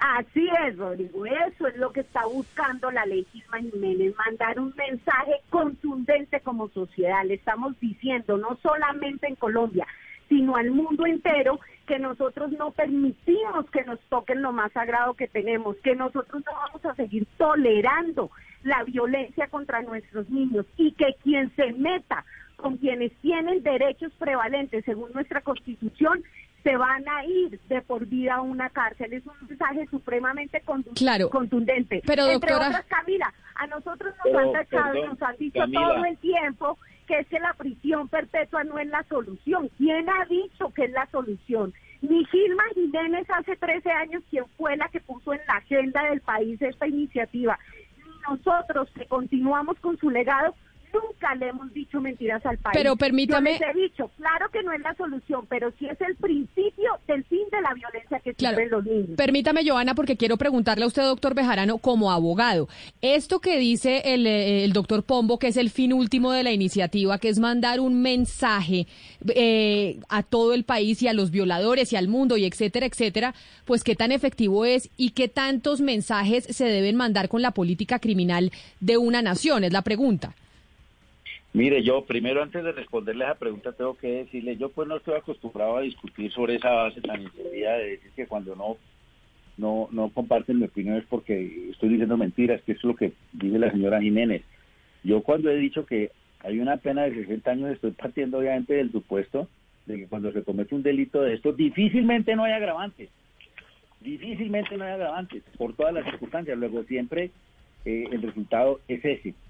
Ahora bien, yo no creo que el fin de la, de la pena, el fin de la pena, eh, por supuesto que eh, fundamentalmente es eh, sancionar al, responsable, pero sancionarlo de manera que además tenga una oportunidad de reincorporarse a la sociedad y que tenga la pena un factor disuasivo frente a, a, las personas que estén tentadas a cometer delitos parecidos. Pero eso me parece un riesgo muy alto de tomar esa determinación cuando quiera que la legislación nuestra ha venido endureciendo las penas contra los violadores, contra los abusadores de niños, y los delitos no bajan, los delitos suben. Fíjese que después del año 2005 han bajado los asesinatos en general, pero las, eh, las conductas eh, de violación y asesinatos contra los niños se han incrementado, lo cual quiere decir que esa política fundada en intimidar a la gente con las condenas no se da. ¿Por qué? Porque normalmente estos delitos, y eso lo, debe, lo, tiene que saber la señora Jiménez, por supuesto, no se dan sino en unos determinados núcleos poblacionales, donde las personas eh, seguramente por su educación, por su actividad, no están en permanente contacto con la intimidación que pueda generar la señal de una pena desde el punto de vista penal.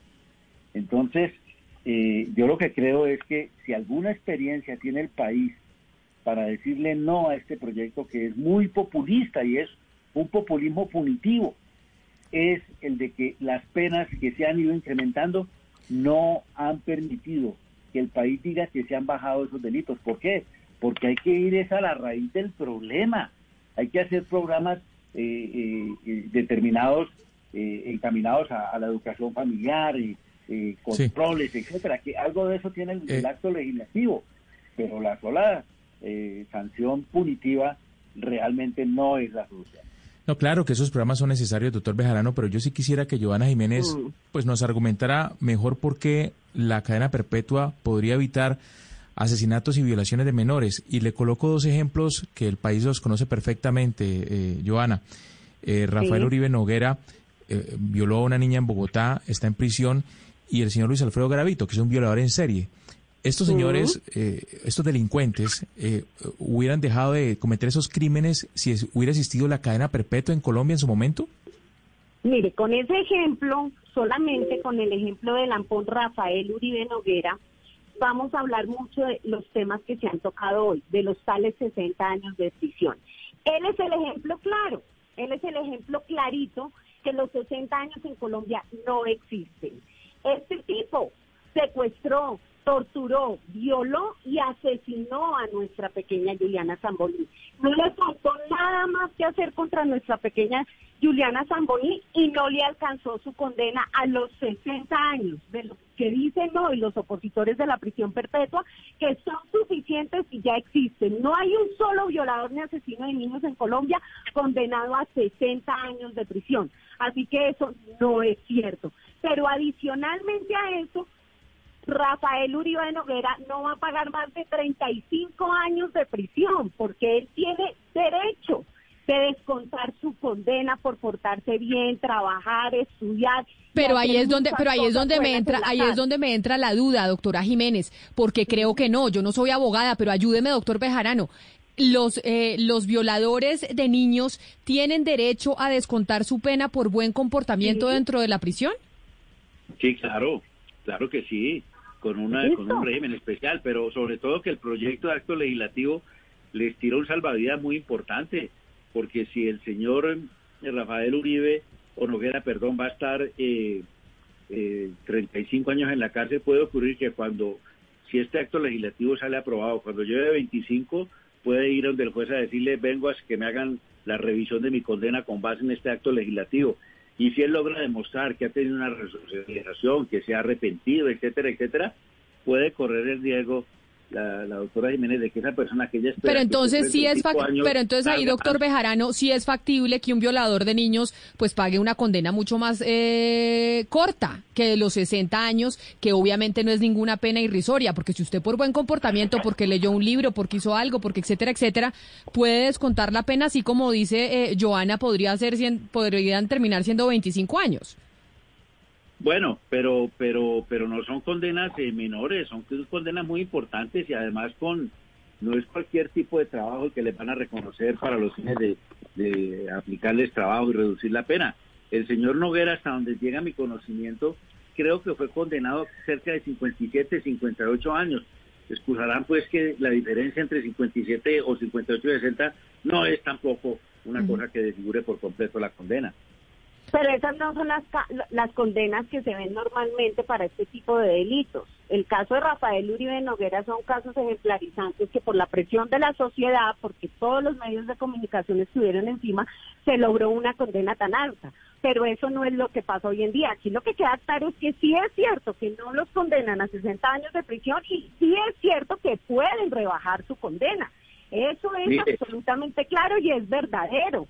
Y, y por eso la prisión perpetua, nuestro sentir, lo que nosotros pretendemos con la prisión perpetua, como el mensaje de sociedad, también es, doctor Bejarano, hoy nadie ni nadie, nada ni nadie nos puede garantizar que Rafael Uribe Noguera una vez toque nuevamente la calle, no vuelva a tocar a otro niño y vuelva, y vuelva a cometer esos atroces delitos como los cometió contra Juliana Zamboní. Y por obvias razones la prisión perpetua sí lo podría garantizar, porque si logramos encerrarlos y que no salgan nunca de la cárcel, pues es obvio que logramos alejarlos para siempre de nuestros niños. y con un solo niño que nosotros salvemos, paga de lejos esta iniciativa.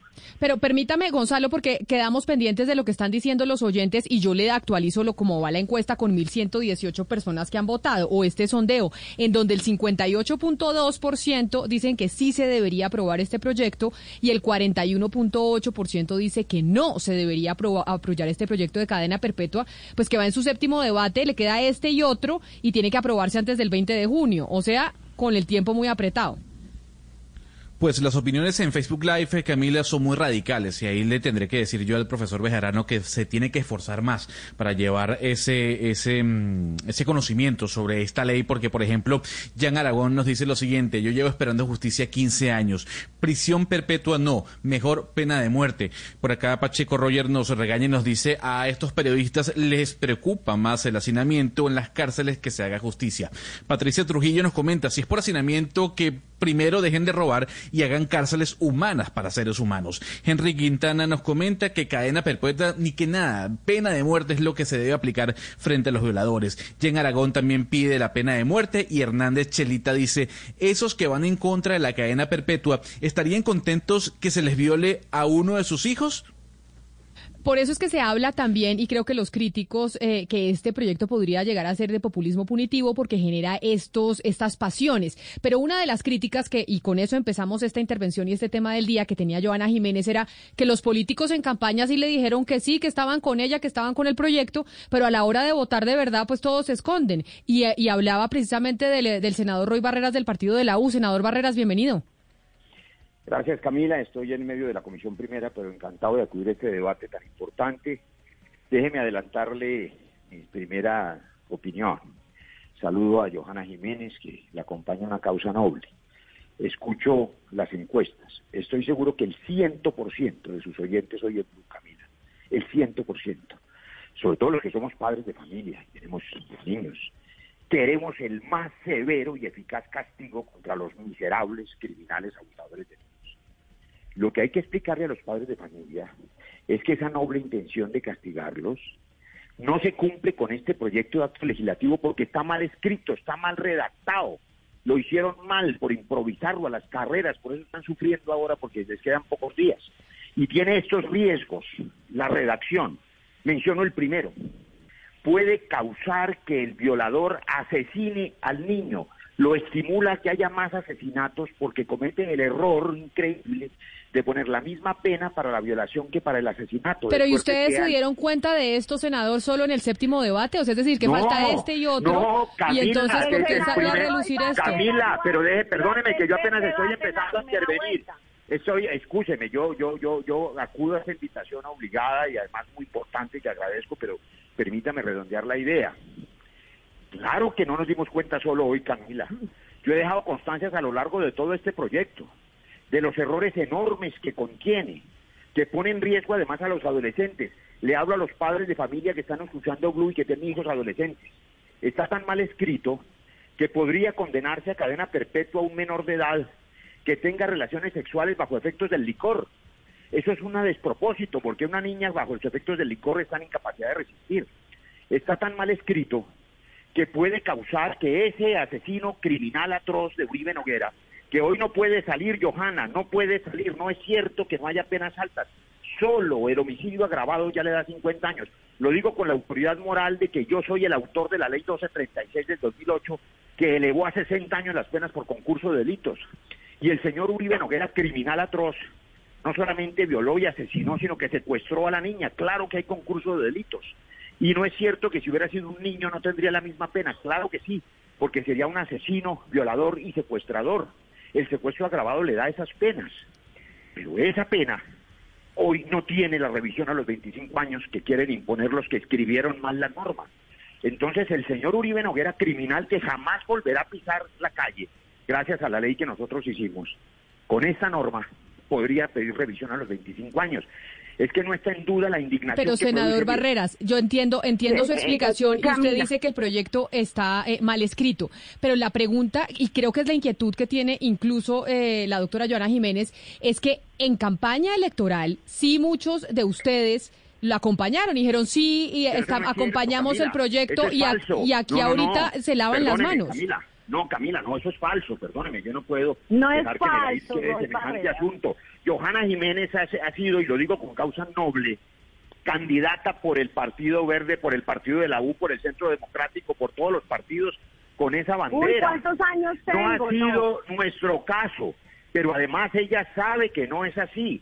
A su madre, quien recuerdo con admiración, a, con admiración, le dije a ella que en ese referendo que ella pedía, pedía que la acompañáramos, le dije, mire, que el pueblo colombiano se exprese, de acuerdo, yo apoyo que el pueblo colombiano se exprese, pero votaré no. Y se lo dije, Johanna Jiménez, a usted mil veces, usted lo sabe. Usted no, usted es una mujer que dice la verdad, no puede mentir. La última vez en, en, la puerta de la comisión primera le dije, usted me buscó para que apoyara la iniciativa. Le dije, no la apoyo porque no protege a los niños y niñas de Colombia. Es una cortina de humo populista de este gobierno que en lugar de estar preocupado por la inversión social de los niños y niñas, mire, Camila, 22 mil niños y niñas fueron violados el año pasado, a pesar de mi ley. Esa ley no la hizo Johanna, no la hizo Gilma, la hicimos nosotros, le metimos 60 años, no, sirvió porque el hacinamiento y la pobreza no han sido resueltas, el Estado ha fracasado. Permítame, permítame, permítame, senador, porque Johanna creo que quiere intervenir frente a lo que usted está diciendo, que estamos entonces frente a dimes y uno dice una cosa y el otro dice la otra y es la palabra del uno contra la palabra de la otra. Exacto, y yo no quiero que quede en el aire que yo me estoy inventando cosas y estoy diciendo lo que no es. Senador Barreras, es cierto que yo lo abordé en la entrada de la comisión primera para decirle si iba a acompañar o no de una vez por todas una iniciativa que es un clamor de todos los colombianos. A lo que usted me respondió notificándome y hoy lo está cumpliendo, que usted se encargaría a como de lugar de hundir una vez más en el Congreso de la República la prisión perpetua para violadores y asesinos de niños. A mí sí me llama mucho la atención, senador Roy Barreras, que en, la primera vuelta, el año pasado, el tercer debate fue en su comisión. Iniciando la comisión, yo le hice un llamado público, hice un video diciéndole aquí lo estamos esperando. Venga y de sus argumentos y nunca apareció, usted no estuvo en el tercer debate en la comisión claro, por eso fue que lo aprobaron, porque aprovecharon mi ausencia. por eso lo aprobaron. Pero hoy, a 12 días de estar a dos debates, más cerca que nunca, de lograr la ley Gilma Jiménez, usted sí está con vehemencia haciendo de todo para hundir por tiempos el proyecto de ley Gilma Jiménez. Porque nos quedan solo 12 días y tan solo dos debates, y en 12 días es muy difícil y desde hace más de 10 días se están sacando cualquier cantidad de jugaditas para evadir el debate. Pero permítame entonces, permítame. los votos los tenemos en el Congreso, va a pasar esta iniciativa.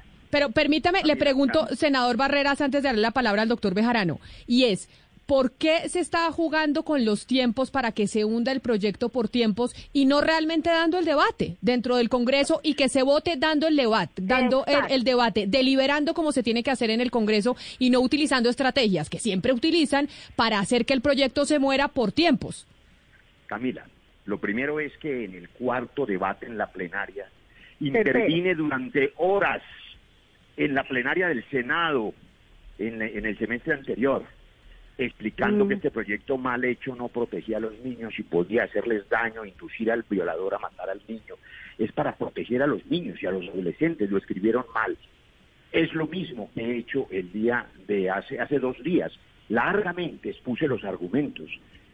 El hecho de que estén contra el tiempo es por la torpeza de este gobierno, que siendo esta su bandera populista principal, para distraer a los colombianos de 5.4 millones de empleos que se perdieron y que no tiene la solución que le hemos propuesto de la renta básica universal, por ejemplo, entonces nos levanta esta bandera populista. Mire, Camila, si usted le pregunta a cada oyente de Blue en la calle, en su casa, hoy, lo digo como padre, ¿usted qué haría si le viola a un niño? La respuesta la sé porque me han dado mucho. Lo que hay que hacer es picarlo, lo que hay que hacer es quemarlo en la hoguera, desmembrar ese miserable.